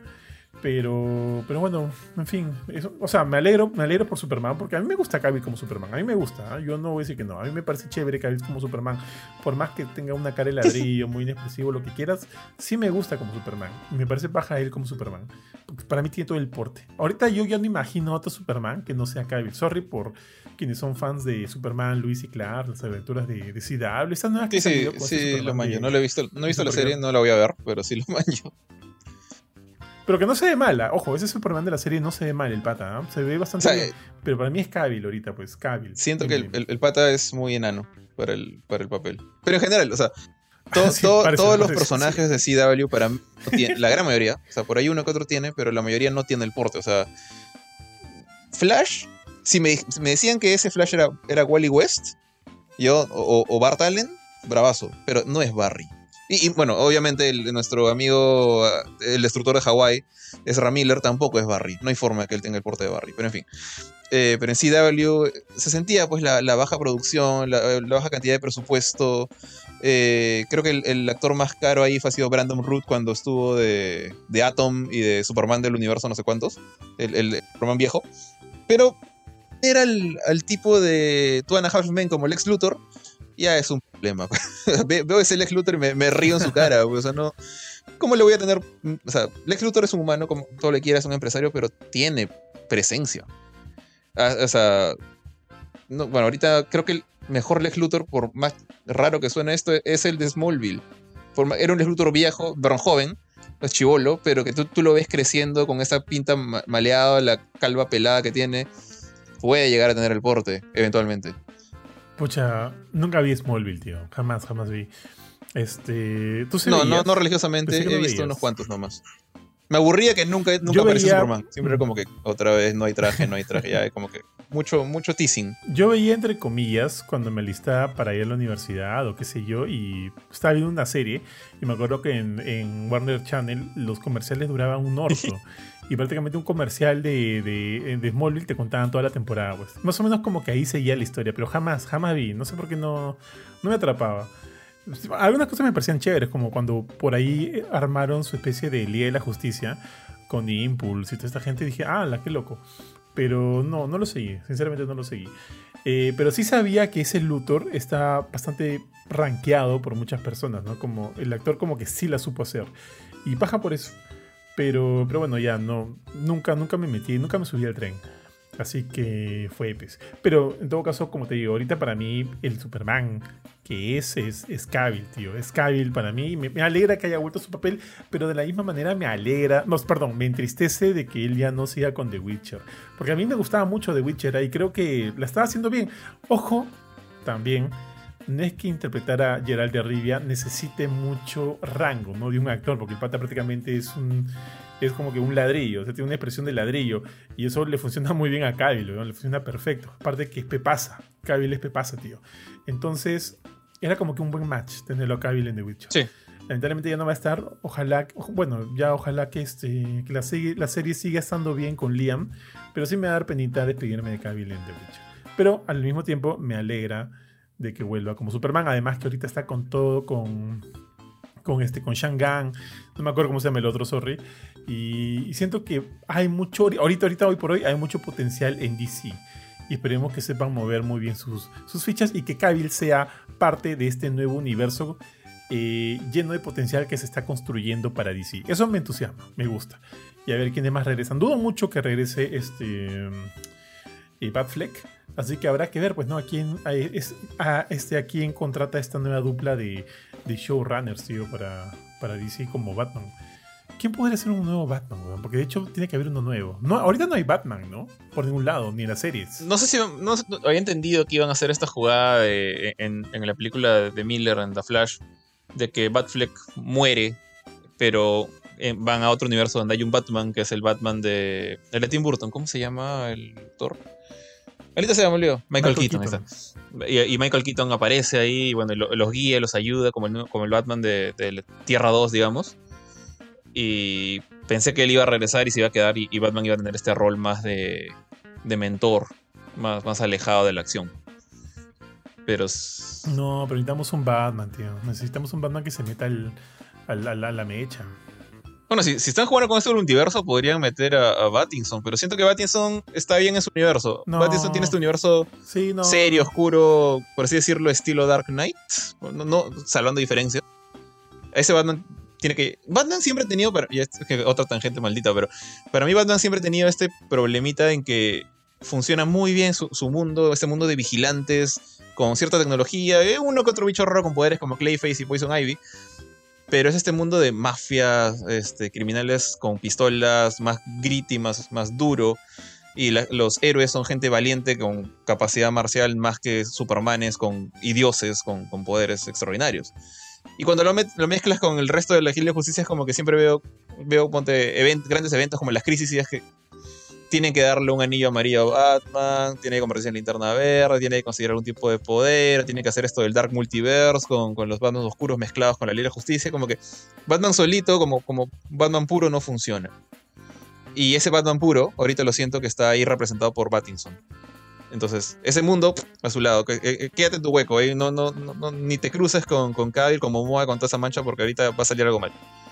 Si quieres un Batman en ese mundo de Sí, locos, no, de acuerdo. En, en ese mundo de locos, y no va a ser Batfleck, o sea, no sé, tienes que inventarte uno nuevo y, no, no sé, no sé qué actor podría ser ahorita, no tengo a nadie en mente. Mm, los productos standalone que están saliendo como que fuera de ese DCU, en- entre comillas, como el Batfleck, perdón, como el Battinson o como el Joker de Joaquín Phoenix, están bien por su lado. Esos no los toquen, creo que pueden florecer muy bien de manera independiente y bravazo. ¿ah? Esos están bastante bien. Pero eh, en toda esta liga de la justicia que existe, ¿no? Donde ya sabemos que está Momoa, está Gal Gadot, este, que Gal Gadot es buena, su segunda película es terrible, pero Gal Gadot no es mala. Momoa creo que puede hacer las cosas interesantes. En fin, está, ya está Ezra Miller, que, que me interesa más por Ezra Miller que por Flash, tío, a estas alturas. Entonces, eh, y, y regresa Cavill, tío. Entonces, yo sí siento que ahí necesitamos un, un Batman, porque por más que va a llegar jadeando a la mecha cuando todos los demás llegan con sus, su- sus superpoderes, este, sí siento que. Esa escena todavía me acuerdo. quiero verlo eh, mechar, tan ¿no? triste. Sí, qué pena. Sí, qué pe- Pero eso fue por. por Fue Joss fue Whedon huevón. ahí lo... lo... Sí, Whedon es un huevo. Whedon se le agarró con Batfleck ahí porque lo humilló feo en ese... Sí. Pero en fin. Sí, tío. Cuando, cuando este Cavill lo agarra del cuellito, ah, lo levanta, ¿no? Y le dice, ¿Do you bleed? Y luego cuando vea. a, No, es- este, a eso de ahí no fue Whedon. Eso fue. Snyder. El Do You Bleed. Porque esa fue su frase. No. ah, Que- ya, que- ya, que ya. el- pero, que- pero, pero Whedon lo que. Pero, pero Whedon hizo lo siguiente. O sea, lo levantó y Ah, apenas no. vio a Luis Lane, como que Superman, pa, lo lanza y se escucha, ¡pum! Que Batman cae al Ah, suelo, sí. pues. Eso es ridículo. Eso sí, pues. eso es. No, yo decía eso de levantarlo del Fucking- cuello y decirle Do You Bleed. es- Eso, es Snyder. Que lo haya sacado, que, lo, que haya editado Sí. ese momento de su Snyder este, cut. Ese es un tema de que se echó para atrás porque se dio cuenta de lo ridículo que era. Pero esa frase del Do You Bleed nace de Batman vs Superman. Entonces, eso fue el. No, sí, sí. El, el- el- el- tira- yo- yo tirarlo no me- como un pedazo claro. de basura, eso fue Whedon. eso de todas maneras. Exactamente, eh, exactamente. Además, inclusive, eh, eh, nosotros vimos a un Batman de Batflex muy, muy malo. O sea, un Batman muy malo en la Justice League, de la Justice League de Whedon. Pero ese mismo Batman en la versión de Zack Snyder no se vio así. Entonces, si bien es complicado poner al, mismo nivel, pues no un Batman que es un ser humano junto a estos casi dioses. Igual creo que pueden funcionar según lo que hemos visto del Snyder Cut, tío. Yo creo que podría funcionar. Entonces, sí siento que ahí faltaría de todas maneras un Batman, porque. Porque. Pucha, porque siempre es, siempre es necesario un Batman, tío. Pero ya, ya Palabras de, en fin, en fin. Demanda. Sí, tío, tal cual. Demanda Waller, tal cual, tío. Entonces, este, pero nada. Oye, rapidito, solo eh, no quiero salir para no salir mucho del contexto. También hubo una noticia de que esta semana dijeron que a raíz de todos estos cambios que están habiendo en Warner Bros. con Warner Bros. Discovery, que ojo que, que también debido a todas estas cancelaciones que han estado teniendo, han estado perdiendo un chupo de plata. Este, han dicho que en el proceso de integrar a este Shangan y a Peter Safran. Peter Safran era el nombre que no me acordaba, que ahora son los nuevos dos codirectores de todo el universo de DC de, películas. Este, están también cimentando la idea de que quieren que ese universo conectado de películas también tenga relación con el universo conectado, también sea parte del universo conectado de videojuegos. Entonces quieren que sea un ultra universo, tío. Que todo esté interconectado entre películas, videojuegos, series y demás. Este, lo cual va a ser, pucha, no sé, o sea, me parece complicado hacer algo de ese tipo, pero también es algo que se ha visto antes, ¿no? Por ejemplo, sabemos que existe The Mandalorian, sabemos que existe Andor, sabemos que existe todo este universo Star Wars, donde tanto las series como las películas están interconectadas entre sí, pero también los videojuegos, como Jedi Fallen Order, que sabemos que sí es canon en la historia principal de todo. O Battlefront 2 también dijeron que era parte de la historia canon de, Star Wars. Entonces, si Star Wars lo está haciendo, DC también quiere ir por ese lado. ¿Tú qué opinas, tío? Pero quiere hacerlo canon, o sea, quiere hacer un universo multimedia. O sea, películas, series, juegos. Sí, sí. Ojo, no sé si desde la próxima película que va a salir ya no van a contar a los Arkham o qué sé yo. Yo asumo que no, porque supuestamente Batman ya está muerto. Pero quieren hacer algo así de. Me confunde porque, o sea, tú vamos a hablar ahorita hace un rato de, del, del mundo del DCEU en las películas y cómo existen películas de Batman aparte del universo inicialmente creado por Zack Snyder y ahora, bueno, continuado por diferentes directores. Y tenemos después otro universo con, el Joker de Joaquín Phoenix. Tenemos ah, también este, ahora este eh, Arkhamverso con, con, la trilogía de Arkham y el, juego de Suicide Squad donde hay un Batimóvil, así que no sé quién es el Batman que está manejando ese carro. Me llama la atención por saber eso, por ejemplo. Y no sé si considerar lo que pasó con Gotham Knights, que también es su propio universo. Tiene tantas cosas separadas. ¿Por qué ahora bueno, ya no, ahora quiero unificarlas. O sea, es ¿no es muy tarde para eso? Eh, como te digo, yo no sé si va a contar todo lo que ha salido a priori.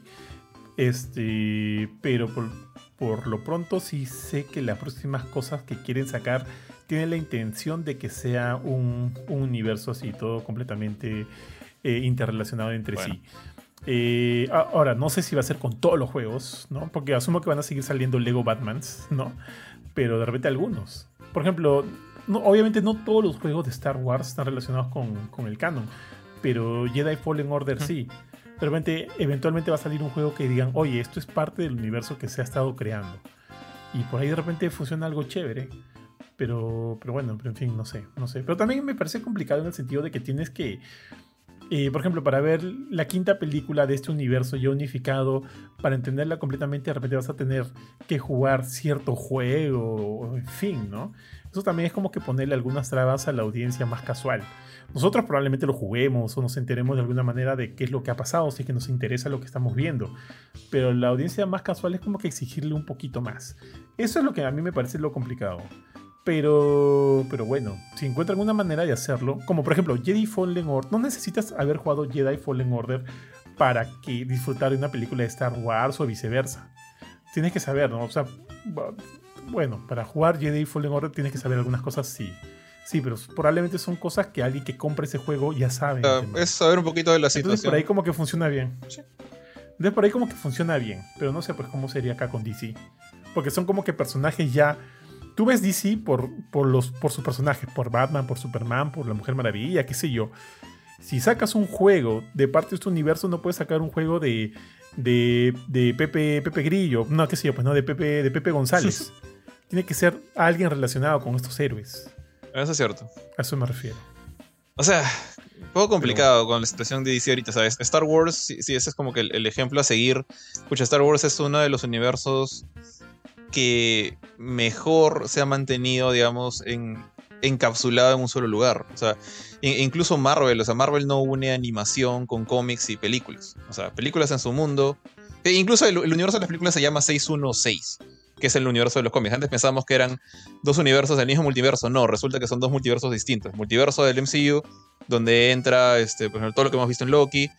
Y incluso ahora están metiendo pues, los, los universos de, de Sam Raimi, de, de Amazing Spider-Man y también incluso los X-Men de Fox. De manera medio caleta, pero son parte de ese multiverso cinematográfico.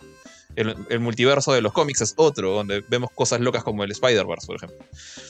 Y la animación que, bueno, creo que nadie le hace caso, hace mucho caso a la animación de Marvel desde que terminaron de hacer este X-Men y Spider-Man en los 90 pero ahí también está.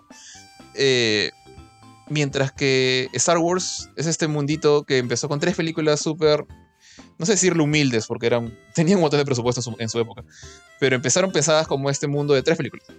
Luego se volvieron seis películas con una precuela, sigue siendo la misma línea. Luego tres películas más con, esta expansión. Antes de eso hubo este, este universo expandido con cómics y, y, este, libros. Y ahora han entrado las series de Disney Plus. O las series animadas anteriores en 3D como Clone Wars. Pero lo único que han desechado ha sido el universo expandido. Y que lo, consideran ahorita como que lore, que ya es como que leyendas, un mito aparte. No es que ni siquiera sea otra continuidad. Star Wars es una única continuidad y se ha mantenido muy bien a pesar de que han hecho historias de personajes que yo jamás pensé que te merecían tener una historia como, el, como Andor ahorita. Eh, uh -huh.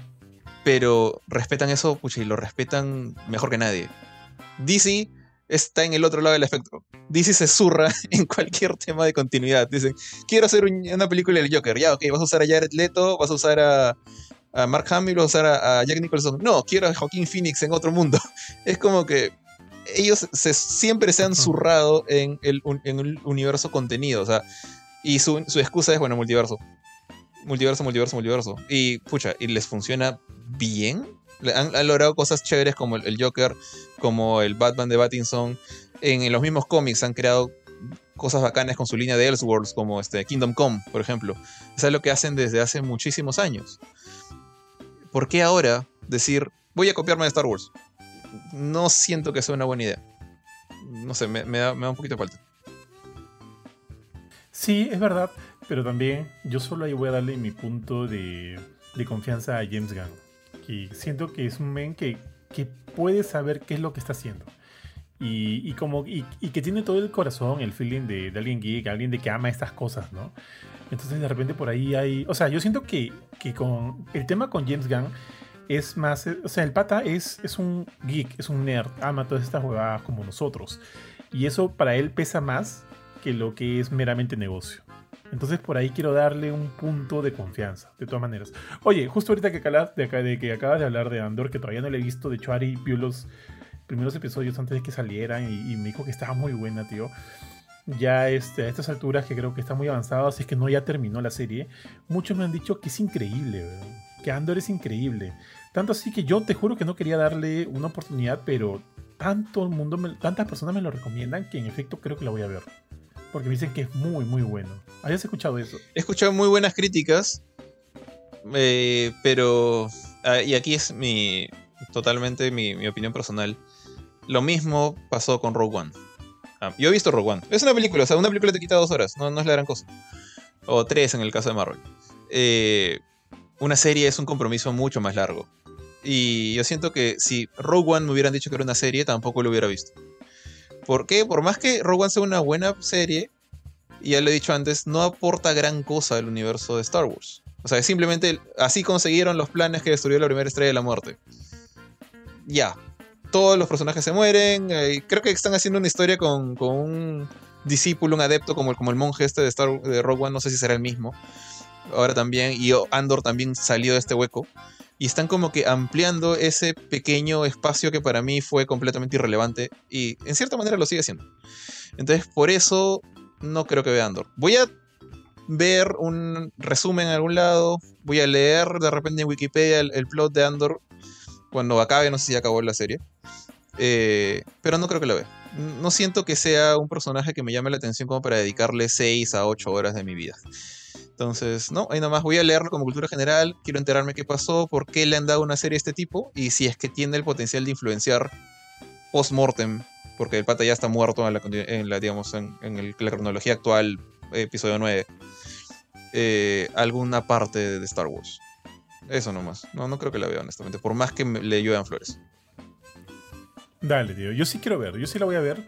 Porque quiero, si en verdad es tan buena como dicen, quiero ver algo de calidad, de calidad de Star de, de level este, para Star Wars que siento que no he visto en mucho, mucho tiempo. Si es que, si es que he visto alguna vez alguna, ¿ah? No sé. ¿De Mandalorian? O sea, si yo.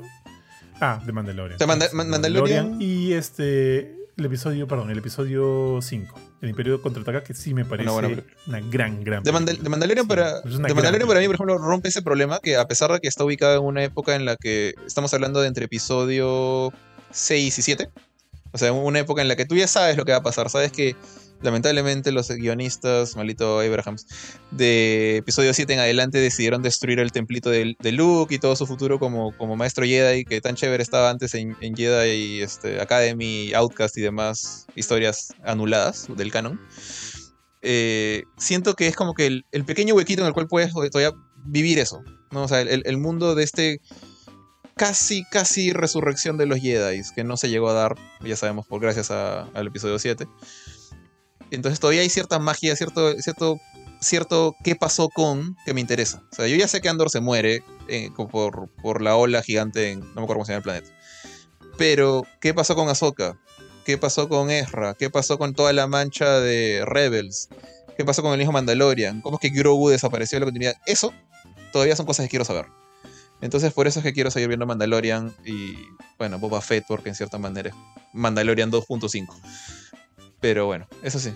Claro, eso cuando haces una muy buena precuela. Por ejemplo, sin irnos tan lejos ya con Better Call Saul, que si bien ya sabíamos cómo iba la historia, de qué iba la serie, te, te construye también su propia historia, que te presenta personajes relevantes, muy relevantes para su propia historia y que luego eventualmente vas a ver que también han sido relevantes para lo que fue Breaking Bad en su momento. Y, te llegas a encariñar y te llegan a importar estos nuevos personajes. Entonces yo me pongo en, bajo esa posición. ¿Quién no me dice que Andor nos va a presentar también estos nuevos personajes que eventualmente se van a volver parte del corazón de toda su serie, ¿no? Entonces eso es lo que a mí me interesa. Digo, ya, si han llegado a ese level de de, hacer una muy, muy buena precuela, como el caso de Better Call Saul, que para mí es genial, tío. Para mí esa, serie es genial. Entonces, le voy a dar una chance y ver hasta qué punto vamos, llegamos y me dicen, oye, este personaje es de puta madre, por favor, que no quiero que se muera, o, o, me va a interesar eh, ver o saber en qué acaba su arco y demás. Ahora no sé si Andor va a ser, ha sido una, una experiencia de una sola temporada, un one shot, o va a seguir a futuro, no sé. Pero si ha sido tan buena como dicen, de repente por ahí le dan, le dan cabida a una segunda, tercera, cuarta temporada, ¿no? Entonces para mí ese es el tema de las, de las precuelas. Ver qué tanto pueden hacer para que si bien ya, sabemos el desenlace por la historia original, nos, nos haga eh, el, el ride, o sea, el viaje, sea lo suficientemente eh, placentero para decir, puta, ha valido la pena, ¿no? Ya sea por este personaje nuevo, por estas historias, o por cómo complementa la historia original, que fue lo que, como te digo, pasó en Better Call pero bueno, solo por eso le voy a dar una chance, pero ya cuando tenga tiempo también, tío, porque estoy tan, tan fuera de tiempo que ya no sé, no sé qué hacer con mi vida. Tío, hemos estado hablando más de una hora de noticias, ahora sí creo que nos vamos a las carnecitas ya del, del programa y tenemos el día de hoy dos reviews. Por un lado, sí, Jorge lo mencionó, eh, War Ragnarok, del cual vamos a hablar, y también vamos a hablar de The Chant, un juego que ha estado jugando el buen Jorge. De hecho, ambos títulos, ambas reviews completas de los dos títulos los pueden encontrar en www.gamecore.com desde, bueno, desde hace bastantes días atrás y para enterarse obviamente de más detalles, ¿no? A ver, tío, empezamos con World War Ragnarok, que yo lo he jugado de principio a fin y demás. Lo he llegado a platinar. Creo que ha sido el primero en Perú, tío. ¿ah? Alucina, porque cuando lo jugaba, jugaba en simultáneo con, con Philip y con algunas otras personas que recibimos con muchas, muchos días de anticipación gracias a, Sony PlayStation. Y por ahí nos íbamos eh, haciendo feedback de qué es lo que nos faltaba para llegar al platino, ¿no? Entonces llegué al platino y, ya, tío. Es como que ya mi, mi aventura con Ragnarok, con God Ragnarok llegó a su fin. Ojo, platino y 100% completado eh, del juego.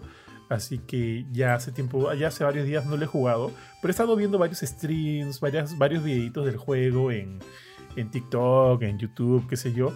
Y me sorprende de algunas cosas que, por ejemplo, no había visto. Porque, porque bueno, en fin, ya, empecemos, ya empecemos con la review. God Ragnarok es la secuela del, del, juego del 2018 que cambió, el juego del 2018 cambió muchos de los elementos jugables del, de la franquicia original todo el mundo conocía a Kratos que, de sus aventuras en PlayStation 2 y luego, que luego llegaron a un final en PlayStation 3 y a raíz de eso hubo un cambio completo en jugabilidad. Sorry, sorry, me llegó un mensaje. hubo un cambio completo de, en la jugabilidad con 2018. Aparte de eso, también hubo un cambio con el personaje, porque de ser esta fuerza eh, devastadora, eh, que solo gruñía, creo que, es más, tío, ¿Tú podrías decir que el Kratos de, lo, de la franquicia original tenía alguna personalidad o no? Ah, eh, o sea, personalidad tenía, pero era súper plano y monótono, no sé cómo decir. tenía solo un estado de ánimo, enojado. Más que nada. Sí, tal cual. Era, un, era eh. una guitarra con una sola cuerda y un solo sí, O sea, los que, los que traían variaciones emocionales ahí eran su... Y muy poquitas, ¿ah? Era Atena, creo que era la única que como que trataba de calmarlo, trataba de, dirigir su rabia hasta que te das cuenta, bueno, que ella tampoco quiere que, se bajen al Olimpo, así que también se la bajan a ella y ya pues pasa lo que pasa. Claro. Exactamente, o sea, eh, si bien es un personaje chévere, siempre, siempre ha sido un personaje chévere, ha sido un personaje también bastante pobre en ese sentido, ¿no? En el sentido emocional, en, el sentido de, de, cómo construir un personaje profundo que te interese y demás. Entonces eso felizmente se arregló con el God of War del 2018 y ha proseguido con este de aquí, ya que God War Ragnarok es el cierre de esta historia en el mundo nórdico de, de Kratos. Y a nivel de historia, el juego es es sublime, tío. Es genial. Eh, en su narrativa, en cómo te muestran esto, cómo te muestran lo otro. Ojo, no voy a spoiler aquí nada, ningún detalle, va a ser complicado, pero vamos a ir por ese lado. Te muestran muchos detalles de, las cosas que están sucediendo. El, el juego anterior del 2018 terminó de una manera, para mí, ojo, siento un poco abrupta.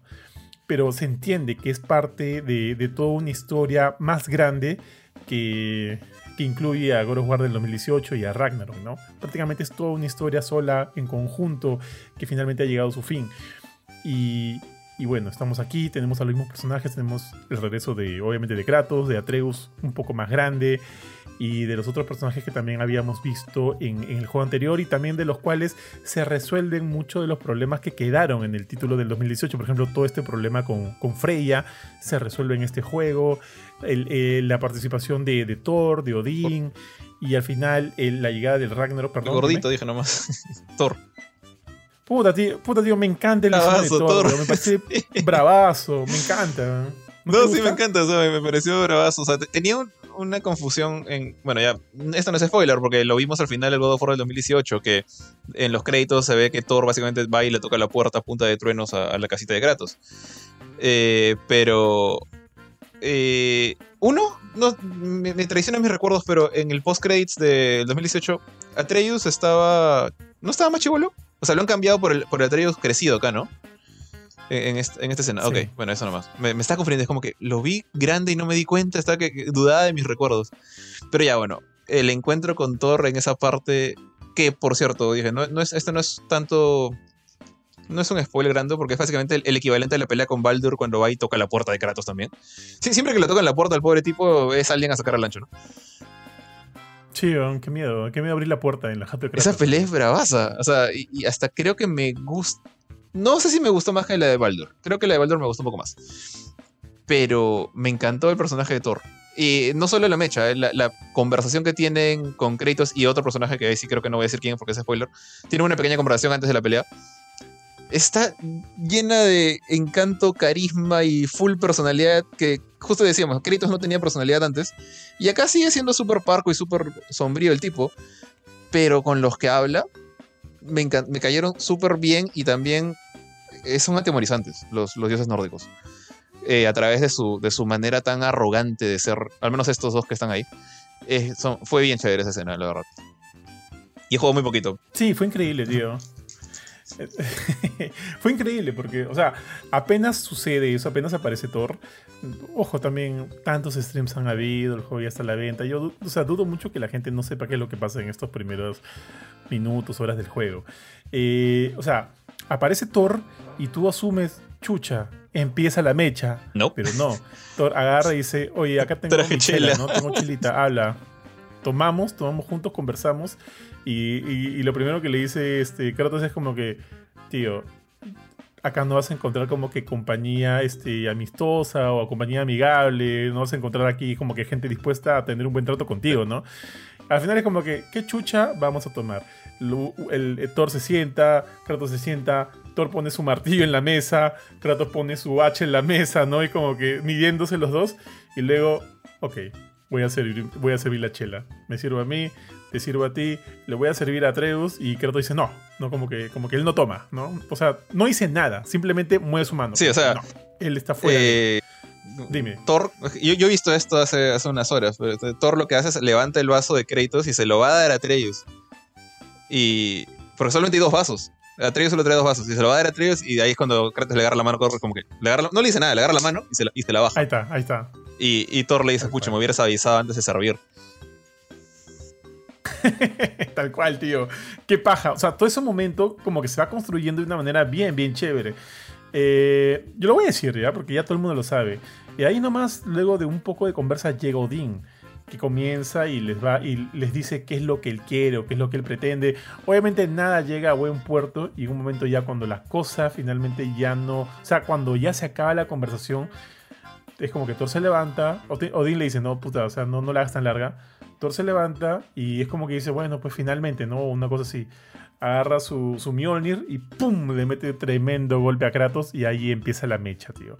La mecha contra Thor. Esa mecha que yo pensé que iba a darse desde el principio apenas el weón tocaba la puerta. No es como que, buenas, buenas, ¿cómo está? Vengo, vengo a mechar. No, o sea, no fue así hubo esta conversa, hubo esta presentación de personajes, hubo este careo, esos primeros momentos tú ya podías leer eh, la personalidad de cada uno de estos personajes que estaban dentro en esta, en esta, en esta casita, ¿no? Esa casita de mierda, tío, de Kratos.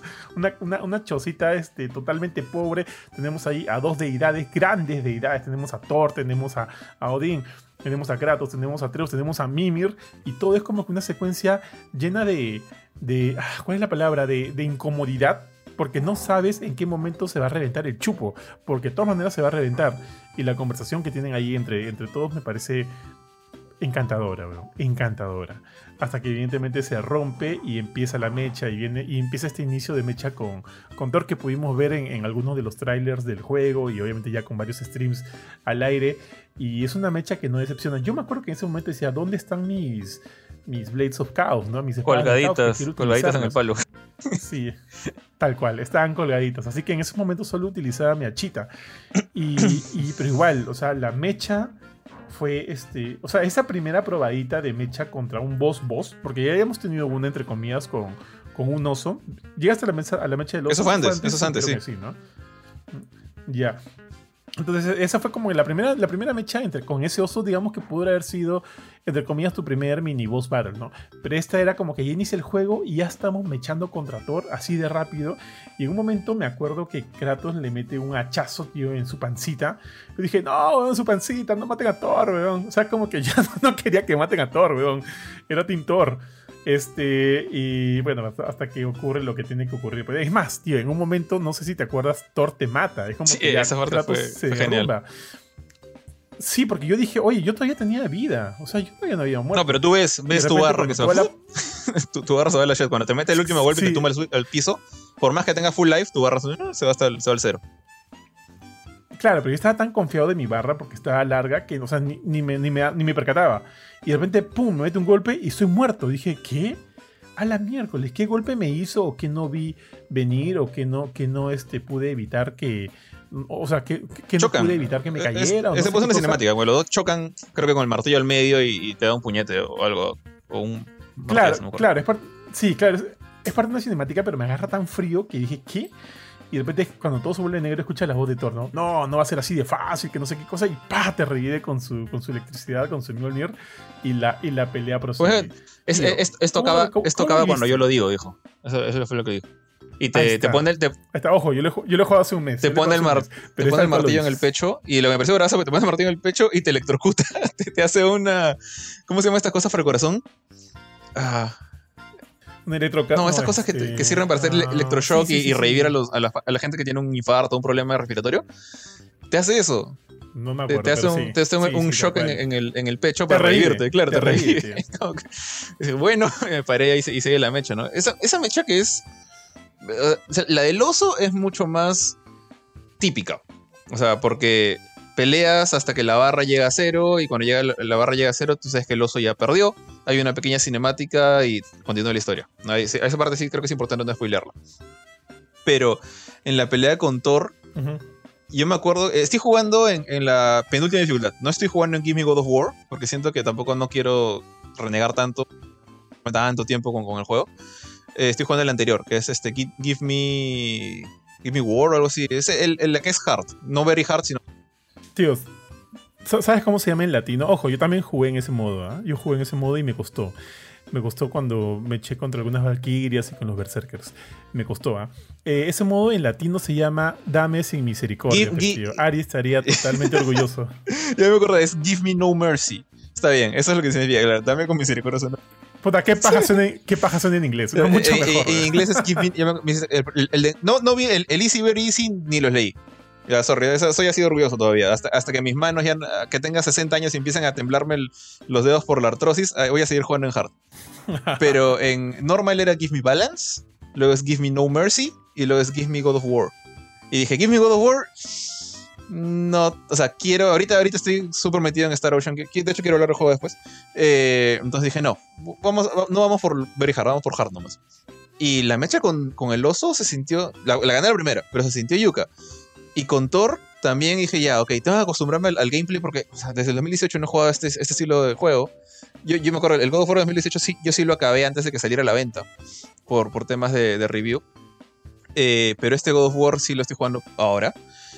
Y era como que acuérdate cómo se juega esto. Esto es más una especie de cruce de, Souls con Hack and Slash. Porque, o sea, tienes la cámara sobre el hombro, a lo Resident Evil, por así decirlo. Pero te pueden atacar por la espalda. Te guías por lo que Mimir dice, ¿no? O sea, cuidado atrás, cuidado a la derecha. Es bien chévere ese detalle. Tienes tu, tienes tu parry. parry. Sí, te, me, recuerda mucho, eso, eso de Mimir me recuerda mucho, por ejemplo, al, al elemento este, de la esquizofrenia en Hellblade. Ah, como sí. oye, guarda, guarda, te va, te va, te va a caer un, un, un, este, un ataque por la Troya, ¿no? Y, te, y como que retrocedes y haces el parrio, te cubres y demás. Eh, Me eh, recuerda eh, mucho eso y funciona bien, porque tiene sentido. Porque Mimir está ahí en tu culo. Estás colgando en tu culo, Es como que el weón ve las mechas desde atrás. y tiene todo el sentido que te diga. Tienes estas, tienes estas flechitas rojas que te avisan por dónde va a ir el ataque, pero siento yo que. No sé si soy yo nomás. Y esto lo estoy jugando en inglés, porque me gustan la voz en inglés de los personajes. Y yo más me guío por, por Mimir, que te dice, tú, from the left, from the right, como que, ah, tengo que saltar. Y ruedas a pesar de que en un juego, en un hack and slash donde tú estás solo, Devil May Cry, por ejemplo, hay esta regla de que no te ataca, el enemigo que está fuera de la pantalla no te ataca, salvo que lo hayas visto antes y le hayas dado la espalda, o entre en tu cámara de, de visión. Acá no, acá pueden agarrarte por Troya pero tienes, tienes todos los recursos para, para verlo venir. Eh, entonces me gusta ese detalle, me gusta eso de estar todo el tiempo pendiente. Eh, me, gusta el, sistema de parries con el escudo. Todavía, todavía me estoy acostumbrando un poco al, timing porque no es como el de Souls, que es súper exigente, no es tampoco súper fácil como, no sé, el de eh, Metal Gear Rising. Tiene, tiene un, toque como que intermedio. Eh, y pero ponte, a veces hay una parte en la que te enseñan a hacer este ataque, algo necesito nomás. Este ataque Death from Above, le dicen, o, muerte desde el cielo, no sé cómo lo pondrán en latino. Que es para caerle a un enemigo que está abajo tuyo desde un risco y saltar y meterle un golpe o con un puño con el hacha. Y yo no me di cuenta del tutorial y, le parrí el proyectil justamente a este tipo, que, esta chica loca que lanzaba balas de fuego. Y Kratos devolvió la bala y no me acordaba que podía hacer eso en God of War. Y me pareció genial, o sea, ver la bala regresar y reventarle a él y a su compañero, a ella y a su compañero. El sistema de, de combates de God of War sea, me acuerdo que había muchos, cuando salió el 2018, muchos problemas de, oye, no es como el de antes, mira la cámara, es un hacha, no son las Blade of Chaos, que bueno, también están ahí. Eh, pero no, es, es, es, otro, es otro tipo de monstruo, es otra bestia ese estilo de combate, pero es bien, bien divertido. Y creo yo, por más que este sea una experiencia más narrativa, más pesada, no es, este, no es un Last sigue, sigue siendo, el gameplay sigue siendo el rey acá. Y eso es lo que, lo que me gusta bastante de God of. Tal cual, tío. Mira, yo creo que en ese sentido, este juego, eh, Ragnarok, ha mantenido muchos de, de los elementos del, del, del, juego del 2018. Muchos. Tanto así que cuando inicia el juego eh, es... O sea, si tú has jugado el del 2018, te ha encantado y, y demás, apenas coges Ragnarok, es como que todo eso va a regresar a ti, ya que todo es bastante familiar al inicio. Todo es muy, muy familiar. Eh, en un momento también coges la canoa y vas navegando con la canoa hacia, nuevos, este, hacia nuevas zonas del mapa. Eso lo hemos vivido mucho en el primer juego. Acá el cómo este, Atreus es un personaje de, de apoyo. También en el primer juego hemos tenido este, este árbol. No me acuerdo si en el primer juego Atreus estos, estos árboles de habilidad, pero sí podías mejorarles algunos de sus ataques de compañía, ¿no? Podías, o sea, podía ayudarte de mejor manera, disparando en vez de una flecha, tres flechas y cosas así. Acá eso está expandido, pero sigue estando presente. Todo el juego que has descrito de, de gameplay, de combate, es básicamente también muy similar. Hay cosas que, que, se diferencian, como dijiste esto, ¿no? De puedes saltar desde un rico, de risco y caer con todo hacia abajo, hacia tu enemigo, que no podías hacer en el primer juego. Eso está aquí. Eh, este es un mini spoiler, porque finalmente lo van a ver. Aparte del, del, del H y de las Blaze of Chaos, vas a coger otra nueva arma, ¿no? Y cada arma tiene, este, puedes, puedes utilizar dos habilidades especiales en cada una de las armas, haciendo un total de 6, más una extra que es de tu propio personaje para infundir eh, ataques mucho más variados. Y eso te va a ayudar un montón, tío, en las mechas contra jefes. Por ejemplo, yo estoy dándole con mis, con mis ¿no? a un jefe y veo que él me va a lanzar un ataque, entonces, ¡pa! Ataque especial. L1, eh, perdón, R1 y, y, cuadrado. ¡Ah! Saca su ataque espacial. Le sigo pegando al jefe. Me va a hacer otro ataque él. Ya, segundo ataque especial con esa arma. ¡Ah! Le meto todo el ataque ya como que me acabé las dos ataques especiales, especiales de esa arma, voy a la siguiente, ¿no? Y luego a la siguiente. Entonces tengo como que seis ataques especiales además de uno más. Y eso te ayuda, te ayuda un montón en, la, en las mechas. Eso es uno de los cambios que han habido, porque luego de eso el fielding es muy, como ya lo dije hace un ratito, muy, pero muy, muy familiar. Eh, ahora, mira, algo más que quiero decirte de la mecha. Me acuerdo que para el día del lanzamiento, Philip hizo estas experiencias en el cine, ¿no? De juega God en el cine. Me invitó y como queda cerca de mi jato, puta, como nunca lo hizo en, en este en este cine donde está el cine Cinepolis. Dije, ah, ya me queda cerca, ya voy. Fui y también fue Panchito y un montón de invitados y sus colaboradores y demás, ¿no? Entonces nos sentamos todos y en un momento eh, estaba jugando Philip y pasó el mando, ¿no? Pasó el mando, los invitados estábamos en una fila, que era la fila G. Le pasó el mando al, al siguiente, que era un pata que conocí en ese día, en ese momento, es este Alex de, de A Comer. De hecho, yo sigo mucho la, la, página A Comer porque tienen recetas bien chéveres, bien fáciles. Y me ha salvado de apuros en varios momentos, tío.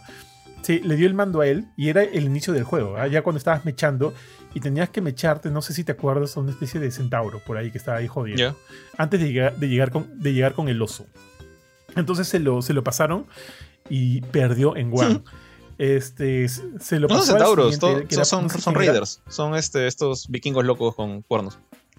No, no, hay, hay un centauro. ¿Antes también, del oso? Con su, con su, Sí, con su cuerpo de, de, caballo, su cuerpo, qué sé yo. Sí, entonces, lo, lo, que te dispara sus flechas rojas. Entonces lo, lo asesiné sin, sin mirar.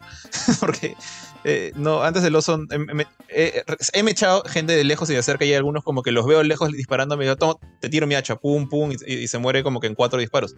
Entonces no, no, no me ha matado. Todavía, todavía, el único que me ha matado ha sido Thor, hasta ahora. Ya, ya, ya. O era después del oso, pero bueno, sí había uno, porque estábamos recién en los inicios del juego. ¿eh? Y eh, murió el pata. Pasó el mando. Al siguiente, murió. Pasó al siguiente, murió. No lo podían matar. ¿Y en qué dificultad estaba? Era un boss. Eh, normal. Dificultad normal. Pero evidentemente ahí hay una diferencia entre la gente que está un poco más acostumbrada a, a, a, cómo era este juego, o por último, tener nociones de videojuegos, ¿no? Porque, mira, lo primero, si me das un mando y yo no sé nada, digo, ya, no quiero que mis ataques no estén dirigidos. Primero busco hacerle un lock on, ¿no? Con el R3. Pa. Ya está. Sí puedo hacerlo con. Entonces vamos con todo y mechémonos. Entonces, este, esos son como que detalles que de repente no todo el mundo sepa. Y ojo, el juego no te avisa que tiene lock on. Y, pero esas son cosas, como te digo, ¿no? Que ya tienen que ver mucho más con la experiencia. En fin, el mando llegó a mis manos y yo dije, ah, no, no, no, no, no, no. Muy fácil. Se lo di a Panchito, que estaba sentado al costado mío. Panchito hasta ese momento no había jugado God Ragnarok, había jugado el original y hasta el momento solo estaba viendo lo que, lo que se había visto en pantalla. Se lo di y Panchito ya obviamente tiene más nociones pues, de videojuegos. El, fuck, el hombre es un desarrollador también junto a ti. Se lo di el mando, lo sufrí un poquito, pero ganó ganó. Bien por Panchito. Me da porque, tío, yo a Carto que volteaba a verlo, el men se ponía tan, se estresaba tanto con el mando que, que en cada momento que podía respirar, aprovechaba a secarse las manos ya, porque estaba sudando. Este, y, pero al final lo pudo, pudo hacerlo. Y, y, y está bien. O sea, yo digo, una persona con... No me había percatado de repente que alguien que, este, que de repente no, es, no tiene tanta experiencia con los videojuegos, podría resultarle esto una experiencia mucho más retadora que, que a nosotros. Yo en el juego no moría, o sea, solo morí con Thor también cuando él me mata, pero cuando es parte, ¿no? Parte del, la parte del juego que él, que él me tenga que matar, cuando, cuando que, que me mate es obligatorio, pero fuera de eso no moría hasta más adelante porque tengo nociones del juego, tengo muchas nociones del juego, pero de repente alguien más casual sí podría de repente este, ser una experiencia mucho más retadora, más allá de que esté en el nivel normal de dificultad. Porque, tío, no, te voy a mentir, como cuatro no pudieron hacer esa partecita. o sea, si vas en... Ya, obviamente, si, no tienes nociones eh, de videojuegos así nulas y, no te dedicas a, jugar juegos o no juegas juegos por, hobby, te van a sacar el ancho porque siento que ese sistema es bastante, bastante complejo. O sea, no es, no es un brawler en el cual tú caminas y masheas un botón para, matar gente, ni siquiera es un hack and slash como lo fue en los primeros juegos of War, donde la cámara se aleja y tú ves por dónde viene y tu personaje es súper ágil. Y bueno, igual tienes esta opción de rodar con, un botón como ahora la mantienes. Y puedes entender más o menos como que ruedo, macheo, ruedo, macheo, y más o menos puede salirte algo. Obviamente hay mucho más profundidad en el sistema de God of War 1, 2 y 3. Estoy como que planteando lo básico. Es mucho más fácil entender que vas, puedes acercarte y machear cuadrado en esos juegos para matar una, de estas calaveritas locas de, de, de Jason y los Argonautas que acá uno, un enemigo básico, porque este juego se, yo siento que tiene una complejidad más como que a la altura de un, de un Dark Souls. Quizás no, no, es tan difícil o tan brutal con, con el concepto de Git Good y toma, te mato de un golpe porque no sabes que, atacas con R1 en lugar cuadrado.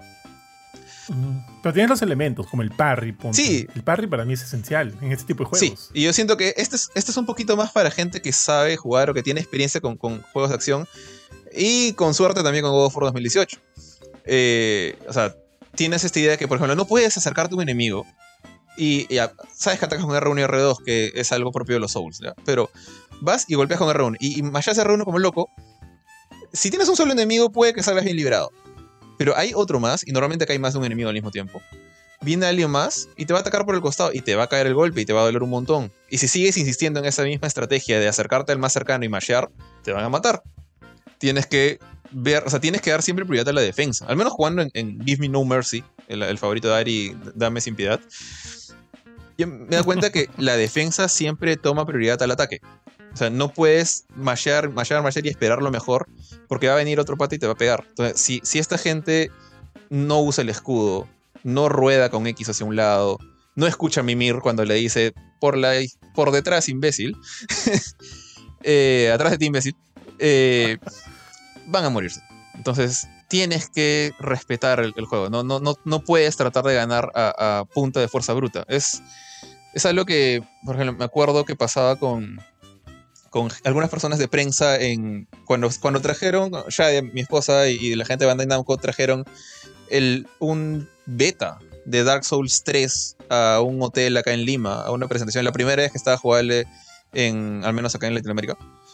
Eh, con otros juegos más, como no sé, el juego de, del juego de Captain Subasa, estaba un juego de Digimon y otros más, pero Dark Souls 3 era como que la atracción principal. Y tú veías gente de prensa que juega videojuegos, que no tiene experiencia con los Souls, aparentemente, y quería hacer eso. Quería correr, mashear, correr, mashear. Te esquivo de vez en cuando un ataque a otro y correr, mashear. Y sabes que eso no funciona en un Souls. Acá tampoco te va a funcionar. Acá también te vas a morir y vas a ir contra una pared. Acá tienes que ser un poquito más estratégico, más táctico. Y la verdad es que me encanta. Me gusta mucho eso. Sí, tal cual. A mí también me gusta mucho eso. Y, si bien dije que al inicio se sentía bastante familiar, y en efecto se siente bastante familiar, tío, también todo este bucle que tiene que ver entre combate, exploración, los puzzles, este, evolucionan a medida que el juego va avanzando. No sé si tú te acuerdas en el juego del 2018, cada vez que subía el nivel del agua, eh, prácticamente te daba más chances de exploración en, el mapa. Aquí hay algo similar, no del mismo modo, pero hay algo similar. En el sentido de que, de que es medio eh, metroidvaniesco, porque a medida que también vas, vas jalando nuevos, nuevos recursos, vas a poder explorar otras zonas que antes eran inaccesibles para ti sobre todo con esta tercera arma. Esta tercera, tercera arma tiene funciones que, yo no había visto en God War. Por ejemplo, puede destruir como que una sección para que tú puedas ir a otro lado y seguir explorando. O puede ayudarte a... a o sea, tiene una utilidad de, servirte como trampolín para llegar a, a otras zonas. Entonces, eso es paja, tío. Y que tenga eso me parece genial. Por eso digo que a medida que siento que voy avanzando en el juego, hay cierta evolución. Y eso a mí siempre me ha gustado. Eh, ¿Qué más, tío? Los puzzles, como te dije hace un ratito, me gustan, son bastante. Hay algo, ponte. hay otra vez, y esto no es, no es spoiler ya. Si quieres completar al 100%, hay toda esta onda de. No, es todavía en el juego original que para, para, para abrir un, un cofre tienes que, por ejemplo, hacer sonar tres campanas. ¿Te acuerdas? Ah, sí, tres runas. Que tenías que pegarle con tu hacha a diferentes sitios del escenario. Sí. Sí, tal cual. Ahora hay eso, pero ahora no es necesariamente pegarles para hacerlas sonar, porque a veces esas rondas son como campanitas. A veces tienes que destruirlas o a veces tienes que prender prenderlas en fuego. Y para prenderlas en fuego, eh, tienes que resolver, o sea, tienes que resolver de alguna manera que tus Blades of Chaos lleguen hasta ellas cuando no hay forma de. Para eso el juego te, propone, te, te provee de algunos recursos en base a tu compañero y ya depende de ti, pues no cómo lidias con ese problema. Y así hay un montón y son bravazos. O sea, menos mal le pude, o sea, sí me he quedado atorado en algunos puzzles que luego de un rato de vuelta he dicho, ah, qué idiota, era así. Y lo termino resolviendo, ¿no? Pero, o sea, hay eso, sí hay cierto reto en eso. O, la, o la puta, tío, encontrar a los benditos cuervos de Odín por todos lados que también regresan y, y tengo que estar matándolos. Me acuerdo que para llegar al 100% me faltaba un bendito cuervo, tío, y yo paseaba por la... Por, o sea, yo sabía por dónde estaba, porque ahí me marcaba que acá falta un cuervo encontrar. Entonces paseaba por toda esa zona y no lo encontraba, pero lo escuchaba, weón, lo escuchaba ahí mofarse de mí como, como en un poema de Edgar, Edgar Allan Poe, weón. Pero no encontraba el fucking cuervo hasta que lo encontré y es obviamente una satisfacción tremenda. Y cuando vas a uno de los reinos, están todos los cuervos ahí que vas eliminando, ¿no? Que te van agradeciendo porque gracias a ti ellos se han salvado del yugo de Odín y qué sé yo, y, te dan cosas y demás. O sea, como que todo eso es bien chévere. ojo, ahora tienes acceso a todos los reinos y algunos, evidentemente en algunos hay muchas más cosas que hacer que en otros, de todas maneras. Pero básicamente todos son muy, muy únicos, muy distinguibles y eso es un, eso es un punto a favor, tío. Mira, ya hemos hablado de la historia, hemos hablado de lo que creemos del combate, que, en efecto es bastante complejo, tiene bastante profundidad y eso va aumentando a medida que sigas jugando, que sigas desbloqueando cosas. También regresa el tema, este tema RPG del juego que, se presentó con el 2018, que puedes cambiar entre ropas que te dan más estatus, diferentes estatus de algunos u otros elementos, ya sea poder, vitalidad o, fuerza. Y eso está bien, eso también está bastante bien. A ver, ¿qué no me ha gustado del juego? Ah, es que mira, yo no le di 10, le he dado un 9.5, me parece un juegazo. Así, en todo lo. En toda la norma, me parece un gran, gran juego. Eh, porque el, bucle del gameplay también es satisfactorio, tío. Es muy satisfactorio ir, encontrar, matar, sacar, lanzar. Puta, es genial. Eh, no quiero spoilear porque creo que hay, hay chance de spoilear. De repente en algún momento ya cuando lo juegues más, vamos a hacer un spoiler cast de, de of War, así en, toda la ley. Por lo pronto no, no quiero ir hacia ese lado, pero hay como que varias sorpresas que cambian completamente el, eh, el, sistema de juego de, de of War. Ya, no, no quiero decir más, pero sí, hay, hay esas sorpresitas. Pero que siento que igual no son tan grandes como cuando encuentras la Blade of Chaos, ¿no? En el primer juego. Creo que ese es el gran... Que no te lo esperabas. del Yo, yo pensé que esas, esas, esas no. espadas están, no sé, tiradas en el fondo del mar o algo por el estilo. Tal cual, no te lo esperabas, no te lo esperabas. Y para mí ese es uno de los grandes momentos de ese primer juego. Acá siento que no hay, no hay eso. Pero este, pero aún así hay sorpresitas y eso me gusta. Y no quiero spoilearlas porque quiero que la gente los viva a su manera. Ahora, ya, ya de repente esto para mí podría ser el- lo único que, que, podría decir en contra del juego es que otra vez regreso a lo familiar. Siento que no innova necesariamente de la misma manera que lo, como lo hizo su predecesor, el of War del 2018. Entiendo por qué ya. Es parte de todo un mismo sistema de juego. Es como esto de si no está roto, ¿para qué solucionarlo, no? Porque es muy bueno, es muy satisfactorio. Pero no sé, no sé si el que el juego haya sido, haya sido pensado para salir, para salir también en PlayStation 4 haya hecho que tenga esas limitaciones. Ojo, me refiero a limitaciones en cuanto a adoptar nuevos elementos de jugabilidad más allá de los que ya vimos. Pero en efecto, aún así, con todo, sí se, se sigue sintiendo relativamente familiar el juego hasta el final. Lo cual no está mal, no está mal. Con todo y todo, es, es un juegazo. Es, o sea, es digno, digno eh, nominado a juego del año de todas maneras. Si gane o no, eso ya es debatible. Pero no le resta para nada, como te comento.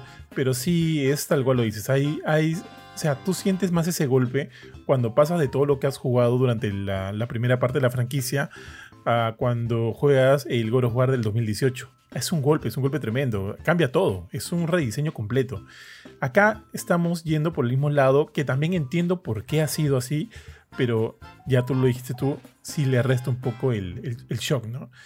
Pero igual es totalmente disfrutable y, y- y demás. Sería, es- es eso, creo. Es, eso es lo único que, que a veces que me frenaba de repente llegar a un 10 de todas maneras. Porque para mí un 10 del año ha sido Elden Ring, o sea, indiscutible. Para mí es Elden Ring, es más, sería mi... O sea, tras mucho pensarlo, ¿no? Sería mi, mi elección para juego del año. Me parece un juegazo por todos los lados, tío. Qué bestia. Eh, eh, bueno, ya, no, no quiero hablar del Elden Ring porque esto no es una review de, de una review del Elden Ring. Pero con todo y todo, siento que, que lo he disfrutado un poco más. Pero igual, o sea, eh, ahora, esto ya entra a terreno de spoiler, así que me lo quiero guardar repente para otro momento. Pero nada, tío, este, a cualquiera que, que tenga dudas de meterse a este juego o qué sé yo. O sea, no, no, que no existan dudas. Este es un juegazo por, por todos lados ya. La única duda es si es que no has jugado el de 2018. Si te diría primero juega el de 2018 y luego por favor métete a Ragnarok con todo, con todo, con todo, con todo. Eso sería lo único que te podría decir. Porque fuera eso, si eres un amante de God of War y has seguido todo hasta este momento, entonces tío, ¿qué haces? Por favor, anda, endeudate y cómprate este juego porque está muy, muy bueno. ¿Cuánto está este juego? 70 Ah, creo. Ah, no. Sí, se- sí 70. Oh, ya bajó en polvos. Está a 300 Ah, ¿estamos hablando en soles? Ah, yo cuando, cuando, estu- cuando llegó a Polvos antes del lanzamiento por temas de Polvos, esto, estaba 285 soles. Nunca llegó a 300, salvo que por ahí algún loco que ya quería cobrar 300, pero las tiendas que yo conozco me querían cobrar. No, ¿Así? sí, ah. Ya. No, Sí, ah, sí, cuando, fue- cuando fue el ente Philip, varios me dijeron que estaba a 300. no paguen lucas. 300 soles. Pu- Pueden encontrarlo por lo menos 15 soles más barato. Porque todos los otros que pregunté me decían entre 280 y 285. Ahora, Es más, No te iba a decir, Sí, yo creo que eso es un, el caso, lo- lo he bautizado como el caso Arceus, que es algo que, que Polos está haciendo últimamente con juegos que, ya- no es tan común que lleguen antes de la época de, la fecha de salida, como antes era súper común. Creo que ahora hay un poquito más de control. Pero, por ejemplo, cuando llegó Pokémon Arceus, eh, es juego para Switch. Los juegos para Switch usualmente se siguen vendiendo a 180, en el peor de los casos 200 soles por la subida del dólar estaba a 235 soles. O 232. Eh, pero los mismos, la misma gente de Pueblos me decía, esto es porque el juego está ahorita disponible antes del lanzamiento. Apenas salga, que es el, el lunes o no sé cuánto, qué fecha fue, basta, y espera verlo a 200 soles, o a menos con suerte. Entonces yo creo que ahorita God of War Ragnarok ya debe estar en sus 230 soles por ahí. Perdón, perdón, perdón. No, no, esto estoy. Estaba hablando con el micrófono apagado, sorry, sorry. Y te decir, ¿qué? ¿Tú jugaste Pokémon No, Arceus? se lo compré ya de regalo. Entonces, Ah, yo, yo- yo me gané con toda esa. con, con toda la, la jugada de. No, lo que pasa es que está escaso, hemos unos cuantos y el lanzamiento es el lunes. Y, y sí, pues estaba súper agotado el juego. Y lo encontré, al final lo encontré súper, súper rebuscado, pero pagué 230 y pico soles. Y me regalaron un póster. pero. Pero pucha, era el último. Y el, y el pata no me, lo- me dijo, no, es el último, te lo dejo a 260. Y tuve que regatear para que llegara a 230. 260. ¡Hala! ¿qué, Que era, era el último. Ya sabes cómo son las jugadas ahí, o sea, realmente es tierra de nadie.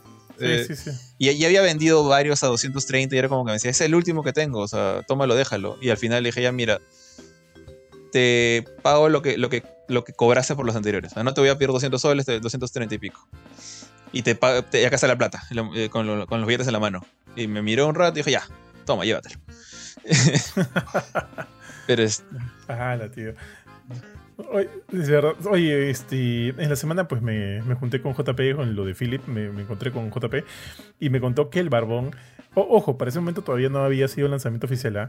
que el Barbón Gamer se había comprado pues su juego en polvos, como que cinco días de, de- de anticipación, y ya había subido todito a TikTok. Todo, a todo, TikTok, ni, siquiera, ni siquiera YouTube, ahí. a TikTok. Sí, sí. En YouTube lo banean, me dijo. Lo subió toditito a TikTok y ahí estaba todo. Y yo dije, ¿qué en verdad? Entonces lo busqué. Puta, tío, estaba ahí todo. Todas las sorpresas de- del juego estaban ahí. Puta, qué pendejo. Yo dije, bueno, al final él no responde, pues no, ningún embargo, ni, ni nada. Y bueno, le costó su plata y todo. Pero igual, le este, sí. siento que. Sí, pero no es tan cool, pues, porque no, no, no, no, le, no, no caes a la gente por, por views, pues, porque hay gente que no se quiere spoilear y definitivamente algunos han spoileado, pues. Sí, Y, no, no, y ojo, que no, no es que necesariamente tú busques el spoiler, tú puedes estar simplemente ahí scrolleando en tu TikTok, llegas a esa vaina y es como que, puta madre, ¿no? Pero, pero bueno, pues ya, en fin. No, no, no lo valido. O sea, valido que compre con su juego, el juego con su plata y si quiere hacer contenido que lo haga, ¿no? Pero que también, no sé, pues no, no, no se acabó con la gente. Porque hay personas que evidentemente no se quieren spoilear por nada del mundo. O sea, Yo, yo tam- yo tampoco estoy en Sí. contra de, o sea, si vas a pagar con tu plata y vas a pagar incluso ese extra que, que medio que te sacan a la mala por, porque el juego salió antes. Porque el juego llegó antes, perdón, y el juego llegó antes porque por jugadas sucias también, o sea, si el juego llega antes es por temas de distribuidor o porque... ah, o sea, el, el juego llega antes acá a Perú de todas maneras porque esperan que, que tiendas formales lo vendan el día de lanzamiento. Entonces, las cajas con los Ragnarok están ahí días antes. Pero obviamente alguna de esas cajas también llega a manos de polvos que no van a esperar la medianoche de la fecha de lanzamiento. Eh, Apenas llega la caja, sale de aduanas, pum, abro la caja. Y ya está. Entonces ya, si vas a comprar antes, yo lo he hecho también. Yo compré mi Final Fantasy XV, me acuerdo, como que 10 días antes del lanzamiento. Y me acuerdo que hubo un rochezazo en esa época porque justamente e- esa, este, esa venta previa llegó a, oídos de Square Enix. O sea, no de Square Enix, sino de la agencia que maneja Square Enix. Eh, y fue una cosa que básicamente le cayeron a pueblos, le, le mandaron gente a pueblos, no amenazas, pero como que advertencias de "Sa- sabemos lo que están haciendo. Y ese tipo de cosas, ya, si vas a comprar antes del lanzamiento, es tu roche, tienes que hacerlo caleta. Por ejemplo, yo no lo publiqué, o sea, me acuerdo que le tomé una foto a mi jueguito, pero se la pasé a mis patas. Pero sí conozco gente que publicó el lanzamiento, el- la llegada previa de ese juego. Y a partir de ese, creo que ese fue el, el punto de quiebre, porque después de ahí ya, ya los juegos no han llegado tan fácilmente antes. Y si compras antes, bueno, ya cómpralo, juégalo, disfrútalo. Pero, pucha, ciérrate el hocico. Pues es básicamente como alguien que ve una película antes de tiempo. No vas a ir a spoilearle a todos. Sabes lo que un pata te diga, "Qui- cuéntame por favor, dime. Yo, y y haz- haz- hazle prometer que no lo va a contar, si es que a alguien no le importa el spoiler. Pero agarrar y ponerlo a tu público solamente por tus views, es como te has hecho cagar gente. Y eso no me parece que está bien. Sí, tío, tal cual. No, tío, te cuento. Yo vi Black Panther hace un mes, weón. Igual, no, hay- no había mucho que contar tampoco, ¿no? Pero, pero este, le decía, sí le decía a Mila, Mila, te cuento porque sí quiero hablar de algo con, o sea, de esto con alguien. No, no me cuentes ni mierda. Ah, ya, pues, he tenido que, que- que comerme mi, cerrarme la boca hasta, hasta ahora, ¿no? Que ya ¿Ya salió? la- todas las personas la han visto y... Salió la ¿Ah? película, ya. Por, ahorita, ahorita solamente por, por, digamos, por decencia o respeto a la gente que nos está ocupada, no tiene chance de verla en estreno, porque ha estrenado recién el miércoles. Eh, te callas una semanita. Para, esa es- para mí es la, la regla, es la semana. Na- nada de que un mes, nada de que 15 días, es una semana. Si no la has visto en una semana, es porque no te mueres por verla. Entonces vas a verla cuando esté Merece Bueno, cuando- vas a verla porque está, está no sé, estás este, esperando que, que baje el precio, estás, quiere- quieres ir en oferta, quieres bajarla en torrent. Entonces merece ser spoiler. De acuerdo. No, estoy de acuerdo con eso. ¿ah? Con eso estoy total, totalmente de acuerdo. Y sí, tal cual. Este, pero de Black Panther vamos a hablarlo en Ala Filme. También con todo el rochezazo que hubo, tío, con, con la. esa, esa fue la premiere de White. Tiger. No, no fue Black Panther, por si acaso.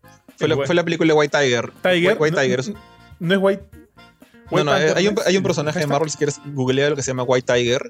Es- Ah. es- eh, ha tenido una película súper caleta y que, que la lanzaron para esta gente de prensa peruana únicamente.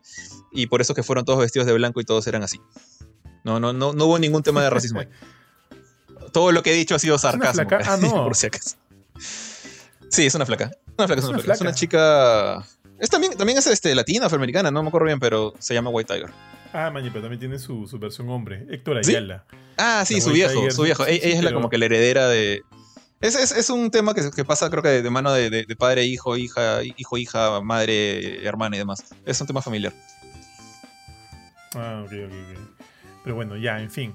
Eh, ya, nada, creo que con eso llegamos al final de la review de God War. Es un 9.5. Si quieren, obviamente, ver eh, o leer mi análisis con mucho más detalles, lo pueden encontrar en www.gamecore.com. El juego es un juegazo, así, punto. Es un juegazo con sus puntos buenos, como de repente algunos puntos debatibles. Es un juegazo y en verdad hay mucho, mucho por hacer. Yo la campaña me la terminé un poco apurado porque tenía varios, tío, varios títulos así que, que debía meterle un ojo.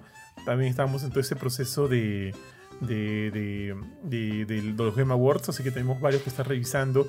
Lo terminé la campaña en 25 horas aproximadamente, como que sí, apurándome un poquito, pero llegué al platino y al 100% en todo en aproximadamente 52, 51 horas. Entonces, si eres de ese tipo de personas que están buscando un juego que te dure bastante, yo creo que este bien podría también eh, adaptarse a, eso- a esos requerimientos que tiene. ¿no? Aparte de que la historia es increíble, como ya les dije, la jugabilidad es tal cual la pueden recordar, si no mejor en algunos momentos. Eh, y vas a ver, pues, ¿no? El desenlace de la historia de Kratos y Atreus que están luchando, tío, contra esta. mm, ¿Cómo se le dice? Premonición. De. De que, bueno, de que probablemente uno de ellos no continúe con vida. ¿Se puede cambiar eso? No se puede cambiar eso. El destino es, es solo uno, tío. Estas son algunas de las propuestas que, que, nos brinda God War en todo su viaje, en toda su narrativa, en toda su historia. Y que creo que hacia el final de todo es algo muy, muy, muy satisfactorio. Entonces, lo recomiendo, Jorge, sigue jugándolo, en verdad, termínalo. Yo sé que estás estarochaneando, pero es un juego que en verdad siento que, que, que es parte, ¿no? Parte de la, de la historia, de la industria de los videojuegos, que de todas maneras hay que tenerlo en cuenta. Y ya, con eso cierro mi review, tío, y tú tienes uno ahorita. Listo, a ver, primero, este, como dije, quiero, quiero hablar de esta porque siento que ya ha pasado un poco de tiempo desde su lanzamiento y bueno, lo recibimos el, creo que pocos días después del lanzamiento incluso, ahora que me acuerdo. Eh, pero hay un juego que sí, sí, este, lo- me, lo mandaron antes y que lo he disfrutado, digamos, no, no sé si es, esperaba mucho de él, pero he salido contento. Eh, se llama The Chant, o The- Shant, no, ¿cómo se pronuncia esto? Eh, creo que es Shant, es el, el cántico, ahí está, el, el- el- canto, es el, nombre, es un juego de terror desarrollado por la gente de Brass Token, es, de hecho es el primer juego de la gente de Brass Token, este estudio independiente que se ha aliado en esta ocasión con la gente de Prime Mother eh, como sus publicadores. Ah, yo, yo pensaba que era este, cómo Benito le dice a Kurchin cuando lo llama. Dice, Oni-chan. No, no tiene nada que ver con eso. Tiene más que. O sea, the, the chant, el chant, la, verdad chant es como un cántico, es, el, coro de una iglesia, por así decirlo. Y es parte de, justamente de la temática del, juego. O sea, eh, honestamente me sorprende. Después de haberlo jugado, me, me quedé pensando como que, oye, qué, loco en verdad que no he jugado en ningún otro juego. Seguramente hay alguno por ahí que no conozco. Que, que trata esta temática de cultos que son medio hippies pero habiendo tantas, tanta soncera como terreplanismo, antivacunas y demás, eh, hay cada loco. Y hace poco vi un documental con mi esposa de Netflix de, de esta gente de los santos de los últimos días que vivían en, en- en Arizona, creo, escondidos con su profeta y gente que un solo pata con 30 esposas. Hay esa, hay esa gente loca escondida en el mundo. Y este, y este juego justamente aprovecha un poquito esa temática porque tu, tu protagonista este, es una, una mujer ya mayor, pero adulta, será de 30 y pico años, pero completamente normal, común y corriente, que ha pasado por un evento un poco triste, bastante triste, que es la muerte de su hermana menor. Y bueno, y tiene este carro de conciencia porque, y de hecho pasó hace tiempo, er, eran niños, pero ella siempre pensó, eh, la niña se ahogó en un lago, siempre para pensando que, este, que se va a, digamos que, que fue ella la culpable, perdón, de la muerte de, su hermana. Y entonces una amiga suya se le dice, oye mira, hay este, este campamento espiritual en una isla remota, alejada de todo, donde nos pueden ayudar a procesar ese tema y a, dejar como que a dejar ir el, pasado y- y estar más tranquilos en el futuro. Entonces, eh, ella va a esta isla que se llama la, la Isla de la Gloria, Gloria Island, y se junta con esta gente pues, que anda toda vestida de blanco, andan descalzos, tienen un líder que es un gurú, es un... El, el pata es un chivolo barbón, medio stoner, eh, que, bueno, que les cuenta de esta ciencia que se llama la ciencia prismática, que fue descubierta, fundada, más que descubierta, fundada por su abuelo. Pero el chongo con esta, esta ciencia loca es que está basada en el poder de unos cristales, unos prismas que están, eh, e- eran hoy minados en esa isla, todavía están ahí en esa isla. Y resulta que, bueno, esos cristales sí tienen poderes. Sí están relacionados con, con justamente otra parte, otro detallito, otra temática que no he visto muy, muy explorada en los videojuegos de terror particularmente, que es, es el terror cósmico. O sea, lo he visto en cosas como Call of Cthulhu, ¿no? Pero no suele ser usada de manera tan seguida como, los zombies, por ejemplo. Eh, entonces, esos cristales y la ciencia prismática son, digamos, han estado estudiando todo el tiempo eh, el acceso o la conexión de nuestro mundo con el- otra dimensión, donde existen estas criaturas. eh, no son tan, sí, son medio cutulescas, ¿ya? son todas unas cosas flotantes con tentáculos o que parecen plantas, pero que caminan y te tratan de comer. Eh, son mo- monstruos pequeños, eh, de, algunos pequeños, medianos, grandes, de hecho, de diferentes tamaños, de este, terror cósmico.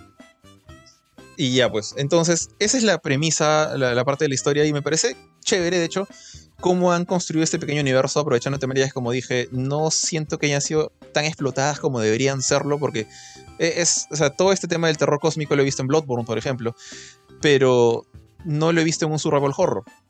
Eh, y esta es la primera vez que lo veo acá, y mezclarlo con el tema de los cultos, esta gente que, que digamos, no sigue las religiones normales, que en cierta manera también son cultos, pero que sigue estas otras ideas locas de gente que te promete paz y tranquilidad y limpiarte la conciencia y que vas a ser una mejor persona si es que tomas este té de hierbas y hongos.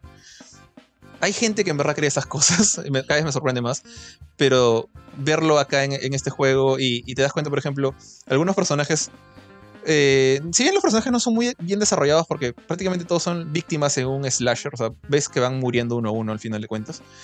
Eh, hay algunos que son, to- todos tienen una debilidad personal y te das cuenta que son gente inestable, me- mentalmente inestable y por eso han te- terminado buscando apoyo, apoyo emocional en estas cosas locas. Eh, hay una señora, por ejemplo, que, que perdió su hijo. O sea, la voy a mencionar solamente a ella porque hablar de todos mucho tiempo. Eh, perdió su hijo, pero ¿por qué perdió su hijo? Porque la señora era antivacunas. Y su hijo era be- bebito, se enfermó y el doctor le dijo, oye, tienes que pincharlo para, para curarlo. Y la señora, y hay una grabación que se escucha, bueno, no es una grabación, es como una especie de, de sonido ah, sobrenatural en tu cabeza. Y escuchas las voces de ella y el doctor y ella le dice, pero doctor, yo sé que usted ha estudiado, pero también usted protege los intereses de compañías farmacéuticas y no quiero ponerle estas cosas que no sé cómo funcionan a mi hijo y su hijo se murió.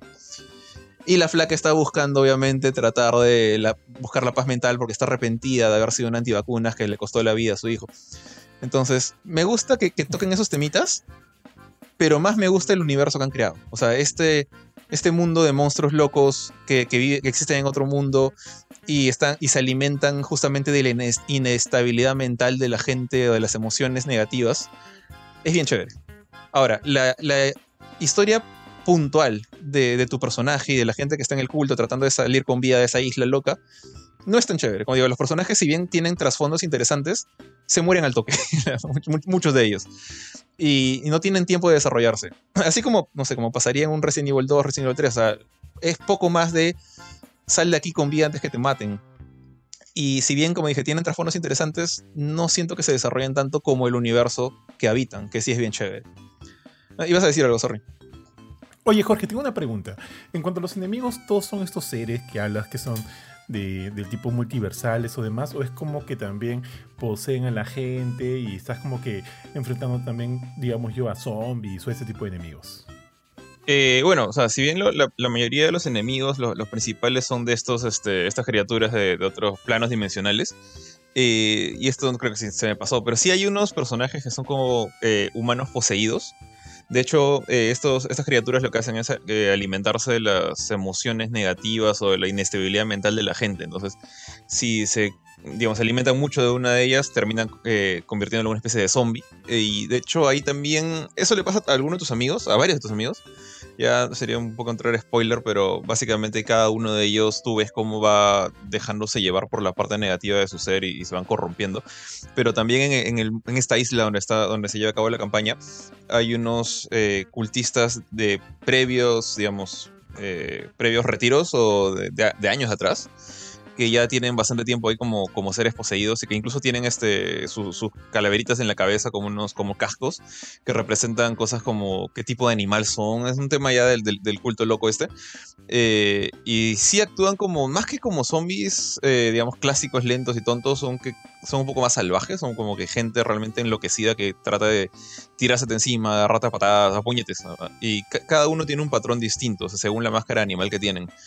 Eh, bueno, pero aparte de ellos, y todos los demás son criaturas este, multiversales. Hay uno, creo que este, por ahí hay un, hay un, creo que mencionaste el, sapito gordo, este que también es, realmente un animal que está como que envenenado con parásitos de, otro, de otra dimensión adentro.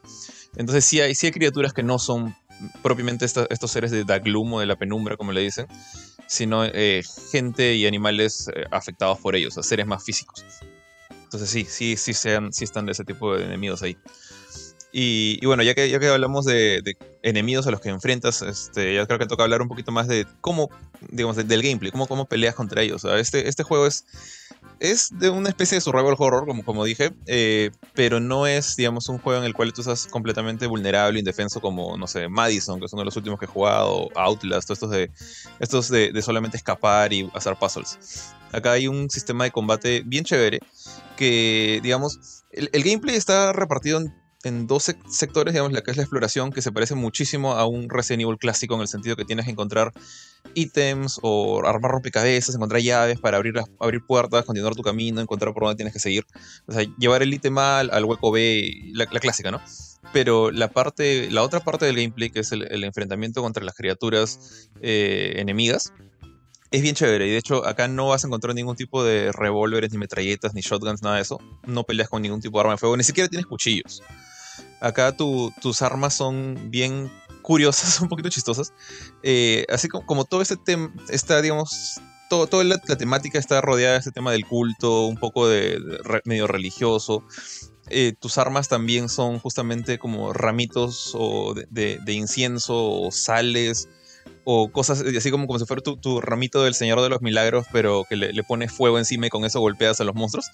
Es, un poco chistoso si te vas a pensar, digamos, de, manera fría cómo, es eso, pero eh, Jess, la, protagonista, no es que reúnen un inventario, un maletín, una serie de, de este tipo de armas, sino que encuentra regadas pues, plantas de, de lavanda, de no sé qué más. Hay unos tres tipos de plantas. Eh, encuentra sales, aceites esenciales y ramitas y eso lo, lo junta y así, tipo Horizon, o sea, apretas este eh, R2 o R1 ahorita, creo que es R, 2 lo holdeas, sale este círculo y tipo Playtale también como que tú armas el, el tipo de, de, artilugio que quieres formar a partir de estos recursos que encuentras en el campo. Y todos ellos funcionan como armas melee. O sea, estas ramitas en llamas sirven para literalmente como agarrar palazos a los monstruos. Y hay otras cosas como, por ejemplo, las, los aceites esenciales, que sirven más como granadas, que tú los, o los dejas caer en el suelo para que si alguien lo pisa, un, monstruo lo pisa, le haga daño. O las sales, se las tiras en la cara a, uno de estos zombies locos y, lo atontas. Entonces, son cosas súper cotidianas que, verías en cualquier spa o iglesia de, de, poca monta. Eh, y las usas, pero ahora sí tienen, digamos, un sentido. Y me parece bien chévere la manera en la que, digamos, este personaje que no tiene armas, no tiene, digamos, fuerza física para enfrentar estos, estas criaturas tan grandes o tan fuertes, eh, se las arregla de alguna manera y, y tú ves que pues la, chica esta se mueve medio lenta, es medio un poquito torpe, por ejemplo, tienes un botón para hacer eh, dodge, para hacer evasiones, pero no es como que haces un dash o como que ruedas a lo Dark Souls, sino que ella lo que hace es eh, si apretas eh, hacia un, el dodge hacia un lado, mueve, como que se mueve un poquito de, lado, como, digamos, como en Bloodborne, pero mucho menos, más como una persona normal. Y si vuelves a repetir el movimiento, en lugar de rodar, lo que hace ella es caerse, como que tropezarse, caerse al piso. Y, y suena bien tonto, pero todos los patrones de los enemigos están bien medidos de tal manera en que algunos tienes que esquivarlos, digamos, haciendo un paso atrás nada más, y otros son ataques de tal alcance que tienes que tirarte al piso para, evadirlos. Y te dan suficiente tiempo como para que te tires al piso y te recuperes. depende, o sea, tienes que aprender los patrones de los enemigos. No puedes estar tirando en el piso todo el tiempo porque también te van a caer los golpes. Y eso me gustó bastante. O sea, saber aprender, ver, ver a los enemigos, por ejemplo, estos zombies que, que le gustan tirar puñetes al aire y tipo boxeador eh, en, en, drogas agarra y golpea una, dos, tres, cuatro, cinco veces. Tú sabes que tienes que hacer dash, o sea, esos mini dashes uno tras otro hacia atrás y, ya cuando te va a hacer el último golpe te tiras al piso. Entonces, aprendes, a, veces un poquito a, la mala, porque a veces te, agarran y es, ah, ok, así te esquivo. O por ejemplo, hay unos monstruos que, que tienen tentáculos y que pueden hacer como un barrido de izquierda a derecha con su tentáculo gigante. Eh, o, o, la lengua del sapo, por ejemplo. Y ahí tienes que tirarte al piso a propósito, para que el tentáculo pase por encima tuyo y no te golpee. Entonces, el juego se basa mucho en este combate melee de evadir estos ataques fuertes pero lentos. Tú acercarte al, enemigo, meterle unos cuantos ramitos en llamas en la cabeza y retirarte para atrás para volver a esquivar. Y me parece bien chévere. Me gusta mucho ese, esa ida y vuelta, estos intercambios de, batallas. Eh, a veces vienen varios enemigos, enfrentar a muchos enemigos al mismo tiempo puede ser bien jodido, justamente por lo que digo que la chica no es muy veloz, que digamos pero sí es divertido, me parece chévere. Y un elemento más que no he mencionado en el gameplay eh, de combate es estos cristales, como dije, la, las, esta, religión eh, del culto, del retiro que te ha sido el fin de semana. Eh, se llama ciencia prismática justamente porque utiliza unos, unos cuarzos chiquitos, unos prismas que minan en esta isla donde estás. y estos prismas sí tienen poderes especiales, o sea, tienen una conexión directa con, con, este otro mundo y se alimentan de, así como las criaturas, estos también se alimentan de las, de, de las emociones negativas de la gente. Y cada uno de los, digamos, de los miembros de tu, de tu grupo este, eh, de retiro tiene un cristal que representa un tipo de emoción, un tipo de frustración distinta. Y eventualmente tú, como llegas, como que reúnes todos. Por parte de la historia, terminas juntándolos todos contigo y cada uno de ellos te da un poder distinto por ejemplo, el cristal azul, que es el que usa Jess, le da el poder de ralentizar todo, como que detener el tiempo por unos segundos. Eh, esquivar a los enemigos, por ejemplo, puedes detener uno que está a punto de pegarte, te, te, mueves más tranquilo hacia atrás y le pegas por la espalda, por ejemplo. O el de su amiga Kim tiene este poder como de empujar al, estilo de la fuerza de los Jedi, como que con, con, la mente hace un empujón. Y si el enemigo es empujado por eso, recibe daño, pero si lo empujas contra una pared y rebota en la pared, recibe todavía más daño. Entonces puedes hacer jugadas como enemigos, hacerlos rebotar entre ellos, cosas así. Y hay otros este, ya poderes un poco más complejos que, que, por ejemplo, salen espinas del piso, salen manos que jalan a, los enemigos por el piso y los retienen amarrados en un sitio, o invocas este, unos pulpitos interdimensionales para atacar.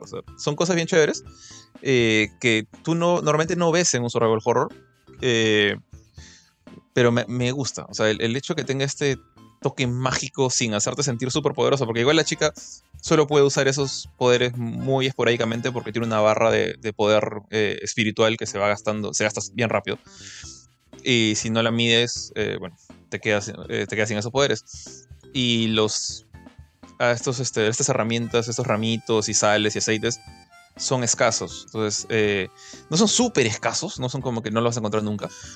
Pero es, siempre es buena idea como que no gastarlos a la mala, no, no, no malgastarlos, porque puede que llegues a una pelea con un boss o una zona con muchos enemigos y si estás con pocos recursos a la mano vas a tener que pelear pues prácticamente con el zapato.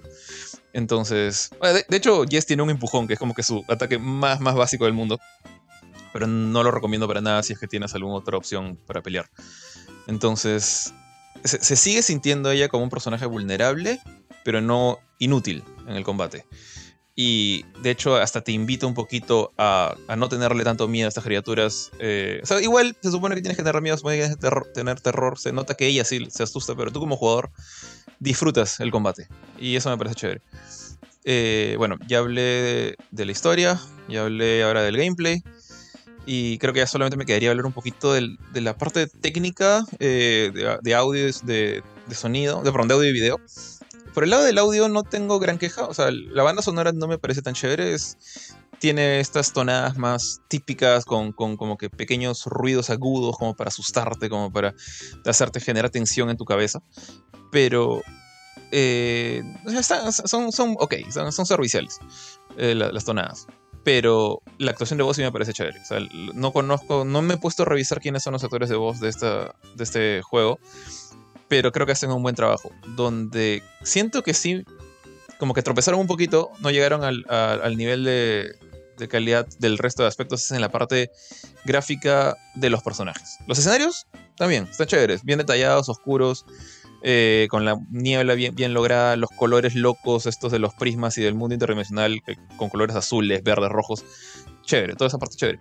Pero los personajes eh, realmente se sienten un poco duros. Cuando corren parecen que utilizaran animaciones como que prefabricadas que podrías encontrar en, en el Unreal Store. Eh, sus gestos ahí sí se ven feos porque los rostros, a pesar que están ok, son bien tiesos. Eh, hay una parte me acuerdo que me dio bastante risa acerca del. Cuando aparece el boss final, el boss final aparece, esa su gran entrada tú estás con, con Jess, con tu personaje, y una chica que te está acompañando en ese momento. Y las dos como que se quedan con la boca abierta de sorpresa. Y más que personajes asustados, parecen dos títeres tipo Pinocho que se, les ha caído la mandíbula. Y ese tipo de cosas como que te parecen más muñecos más que personas. Eh, se nota pues que, de repente todavía le falta un poquito más de cancha a la gente de, de Brass Token y van a lograr algo chévere en el futuro, pero ahorita todavía como que les falta ahí un poco. Curiosamente, eh, cuando avanzas la campaña, los personajes se van ensuciando, principalmente Yes, se van ensuciando por tierra, por caídas y cosas, o sangre por sus peleas. Ves que se llena su cara de, manchitas de sangre, un corte en la boca, cosas así. Y mientras más cochina está, mejor se le ve porque todos esos detalles en la cara y en el cuerpo esconde un poquito el hecho de que realmente es casi un maniquí cuando, detrás, de, detrás de esa capa de suciedad. Eh, pero bueno, yo creo que es algo. No es tan grave, no es para nada grave. Eh, y simplemente es un tema ya que con, con experiencia van a, van a, mejorar, creo yo. Y para un, tranquilamente un Chan 2 va a verse mucho mejor que esto. Pero no diría que es como que un factor para decir, uy, qué feo se ve el juego. Es simplemente algo que, que no puedes evitar ver. te va a parecer curioso, hasta un poco raro. Pero no es mortal. Eh, entonces, ah, bueno, no sé.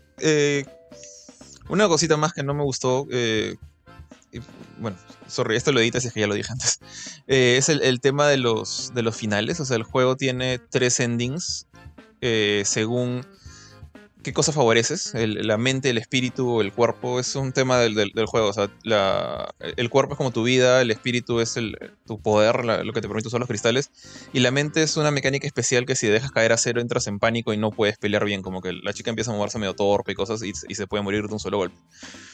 Eh, según cuál de esos tres atributos eh, favoreces, manteniéndolo siempre en alto o haciendo ciertas acciones en el juego. Que hay una mini, un mini artículo guía en, la página de gamecore.com que explica cómo, cómo sacar cada uno de los tres finales.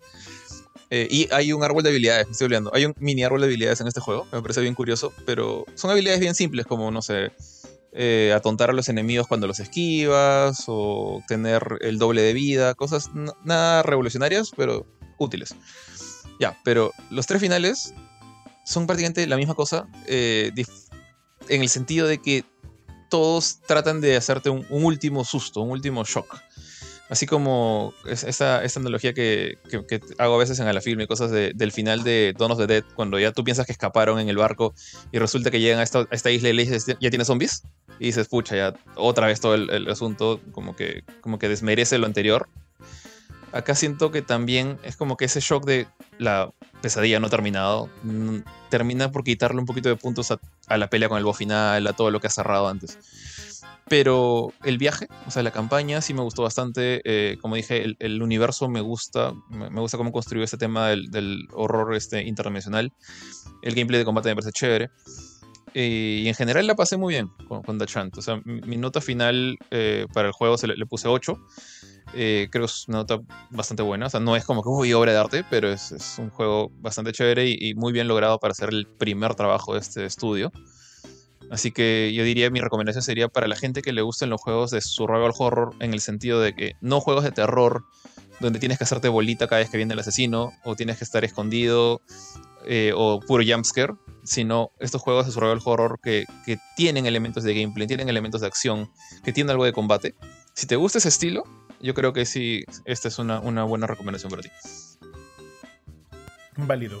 De hecho, este, la review también, al igual que la anterior, está todo en www.gamecore.com, donde van a poder eh, leer con más detalle muchas de las impresiones que ha tenido Jorge con el juego. Eh, yo lo tengo, o sea, lo tengo, lo puedo descargar de tu cuenta. De hecho, lo descargué. Quería empezar a jugarlo, pero me gané el tiempo. Pero sí me llama la atención, sobre todo por este elemento medio Resident, Evilesco que, siento que, tiene. Y, y eso me gusta, eso me gusta. Eh, bueno, antes de terminar, hay una noticia que nos olvidamos mencionar, tío, y es de que durante, justo el día de ayer se emitió uno, no el último episodio, porque creo que faltan dos para terminar la temporada, pero el episodio final donde Ash está lidiando eh, por la Liga del Campeón Mundial. Perdóname. Y ganó. o sea, después de 25 años, finalmente Ash es campeón de la Liga Pokémon. Es el maestro Pokémon, el más grande que, que jamás, que jamás podrá ser. Eh, ha llegado a, ese, a ese nivel, tío. Y felicitaciones por él. De hecho, quiero comentar acá un poquito acerca de su alineación de Pokémon que tenía en, en mano porque hay mucho, hay por lo menos hay uno que no conozco ya. Lo demás sí los conozco ya. Mira, está eh, Sirfetch, que es la evolución de Farfetch.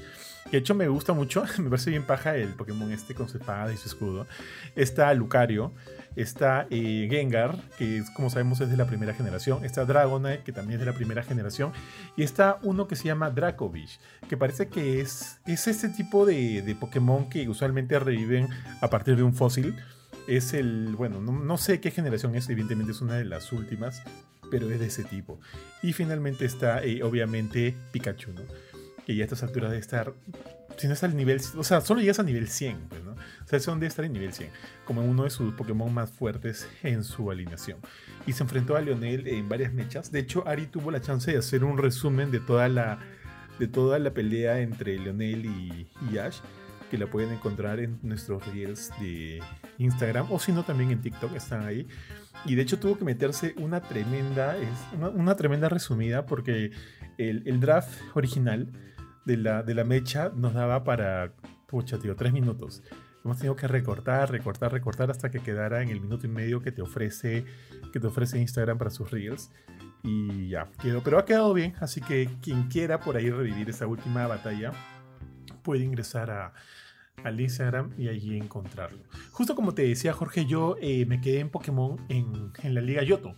Cuando Ash este, se me echó contra Gary, eso fue lo último que vi. Y esa mechojo me pareció bien, bien paja. Ash termina ganándole a, a Gary, perdón. Y eso me pareció bien. o sea, sí, me bien. Y esa mecha me pareció bien, bien paja.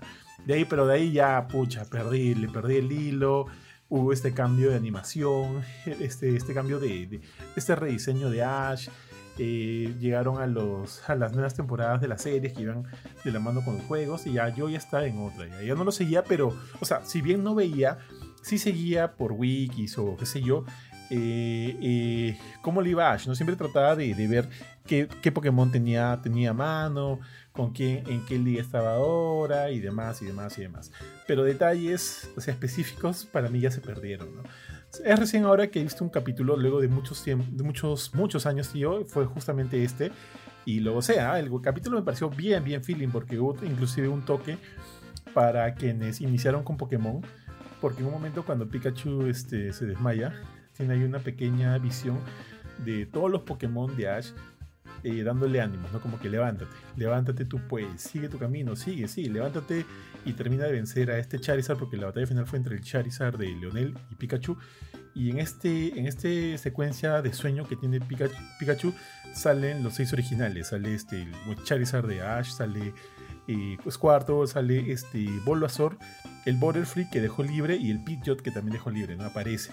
También aparecen los Pokémon que ha tenido durante todas las temporadas y en esta secuencia que me pareció muy muy conmovedora, inclusive Emilia Pucha derramó una lágrima por ahí. Yo me emocioné, no llegué al punto de llorar, pero me emocioné de verlo, sinceramente, porque sí es un toque para quienes lo vimos originalmente, ¿no? Yo era chivolazo, porque ¿qué, año fue eso? 97. En el 97, 25 años, sí, más o menos. tengo 38. Tengo 38 menos 25, tenía 13 años, pero le he visto a los 13 años aproximadamente. Y sí, pues me ha, me ha, conmovido, me muy, muy paja. Y así, bueno, finalmente Ash es ahora campeón de... Es el maestro Pokémon, tal cual. Y tengo entendido que faltan un par de capítulos más y uno tiene que ver con Mew, que me llama la atención. Así que probablemente también los vaya a ver. Y así pues, así pues. Tío, ¿cómo es tu historia con Pokémon? ¿Eras muy seguidor de la franquicia o, al igual que yo lo dejaste en algún momento y, y qué sé yo? Eh, pucha, o sea, yo yo empecé, mi, historia con Pokémon empieza con, con, un ROM de Pokémon azul eh, que jugaba en. Me acuerdo que lo tenía en un disquete, o sea, disquetes esos chiquitos, no de los floppy, pero disquetes, o sea, estamos hablando de hace cuántos años. Y, yo me acuerdo que lo conseguí en esa época que de, de chivolo emulador y lo llevé al colegio y lo, instalé en el laboratorio de cómputo. O sea, lo instalé, no, lo copié pegué, realmente no se instalaba nada, era un, era un emulador. Sí. Eh, y de ahí, pues, este, me gustó, me acuerdo que veía a mis compañeros ahí como que lo, corriéndolo y jugándolo cuando, eh, después de la clase de cómputo, porque siempre, siempre sobraba tiempo, la clase de cómputo era súper fácil, por alguna razón. Y siempre te sobraba tiempo para huevear. Eh, y ya eventualmente cuando estrenaron la, la serie, me acuerdo que no diría que vi religiosamente la primera temporada, porque creo que sí la llegué a ver completa, hasta que cuando Ash perdió su primer torneo y todo. Eh, la vi en este canal WB2, que era este canal de cable de Warner Brothers en inglés. En inglés, sí. la, la, primera vez que yo escuché la canción de Pokémon fue en inglés. Sí, para mí, eh, en mi cabeza, eh, cuando recuerdo la, la, canción de Pokémon suena en inglés. Eh, la de I Wanna Be the Very Best. Esa, es la que suena, no suena la, que, la, que, la mayoría de gente eh, recuerda acá en Perú. Eh, pero, pucha, de ahí cuando. Básicamente cuando Brock se fue del team y entró este pata de, el, pata que, andaba en el Lapras con sus libritos y Tracy, yo también me fui. Yo me fui con Brock. Y ahí, dejé, de, dejé de ver la serie. Nunca entendí por qué la gente cantaba Pokémon Yoto en la calle, porque yo no sabía que ni siquiera que Michi era Yoto, hasta que después aprendí que era. Pero ya, la, serie anima ya, ya no, yo no la seguía, no la seguía para nada. Y recién ahora último, yo diría que desde Alola, eh, he empezado a enterarme un poco más de qué va la serie, porque la gente la está poniendo en, en muros, en Reddit, en Twitter habla de Pokémon y, y creo que es porque en, Alola hubo este mini torneo que no era oficial, no era mundial ni nada, y Ash ganó. Y después de eso casi gana el siguiente o el anterior, creo que con su Greninja creo fue el anterior. Y ahora por fin ya ganó uno oficialmente. Y como que la gente volvió a, tener ese hype de ahora sí gana, ahora sí gana, no ganó, ahora sí gana, ahora sí gana. Bueno, ganó, pero es un torneo como que de barrio. Y ahora sí ganó, ahora sí ganó el de verdad. Entonces, este. Esa es mi relación con Pokémon. Ahorita es súper como que de lejos. Chévere eso. Ahorita mi esposa es súper fanática de Pokémon. Pero no es, ella no es súper competitiva ni nada. le, gusta la, temática de Pokémon, le gustan los juegos de Pokémon.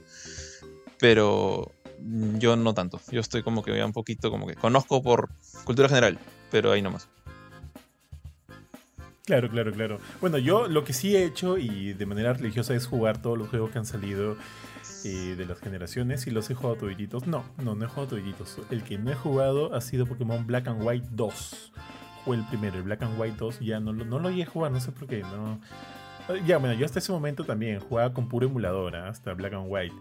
Eh, porque no, no tenía la DS. Cuando finalmente me compré la 3DS, este, ya casi es el final de su vida, ya. Eh, la compré para jugar algunas cosas que se me habían pasado.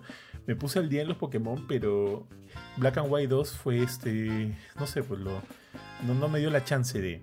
Nunca la encontré además. Y, y para me acuerdo que también quería bajarlo en un R4 para el 3DS y, y, siempre encontraba como que versiones mal, mal portadas, no sé. Y bueno, al final nunca, nunca lo jugué. Fuera de eso, bueno, fuera de ese sí he jugado, toititos, tío, toititos. Y hay muchas cosas que no me gustan. Ponte todo esto del tema del giganto, Gigantamax, el tema del, del Mega no sé cuantito, el tema de, del Z-Move, esas cosas. O sea, las entiendo, las juego, pero es como que ya me eluden. O sea, eh, no me interesan, no me interesan pero yo juego más que todo por el, feeling de jugar y ver si completo mi Pokédex. Es lo único que me interesa, ¿no? Pero ya, entonces nada, este, veremos en qué acaba. Porque muchos están hablando también de que debido a que Ash ya llegó pues, ¿no? a esta meta que se había trazado desde el principio, ya no tiene más límites. O sea, ya, ¿qué sigue?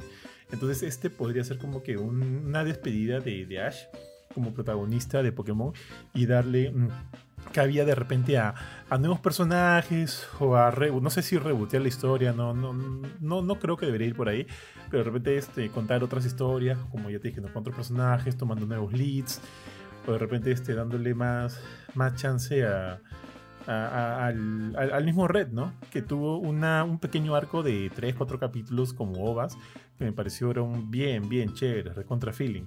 Así que por ahí siento que hay muchas cosas con las que se puede trabajar para el futuro del anime y, me interesaría verlo. Eh, nada, eso, entonces yo creo que con eso ya llegamos hacia el final. Eh, hemos hablado de bastantes cosas el día de hoy. Tenemos más de dos horas de programa. La próxima semana vamos, de todas maneras, Panchito regresa. Ha estado un poco mal el día de hoy para hablar acerca de Sonic Frontiers. De repente, si si Jorge termina God War, podemos hacer un spoiler cast del juego, porque sé que Panchito también lo está jugando. Y también la próxima semana a ver si se junta el bofetón, porque tiene que hablar acerca de Call of Duty. Yo en Call of Duty, tío, ya llegué al, al, cap, al nivel máximo para mi personaje, así que estoy esperando que, que inicie el Season Pass y el Warzone 2 para ver qué más puedo hacer.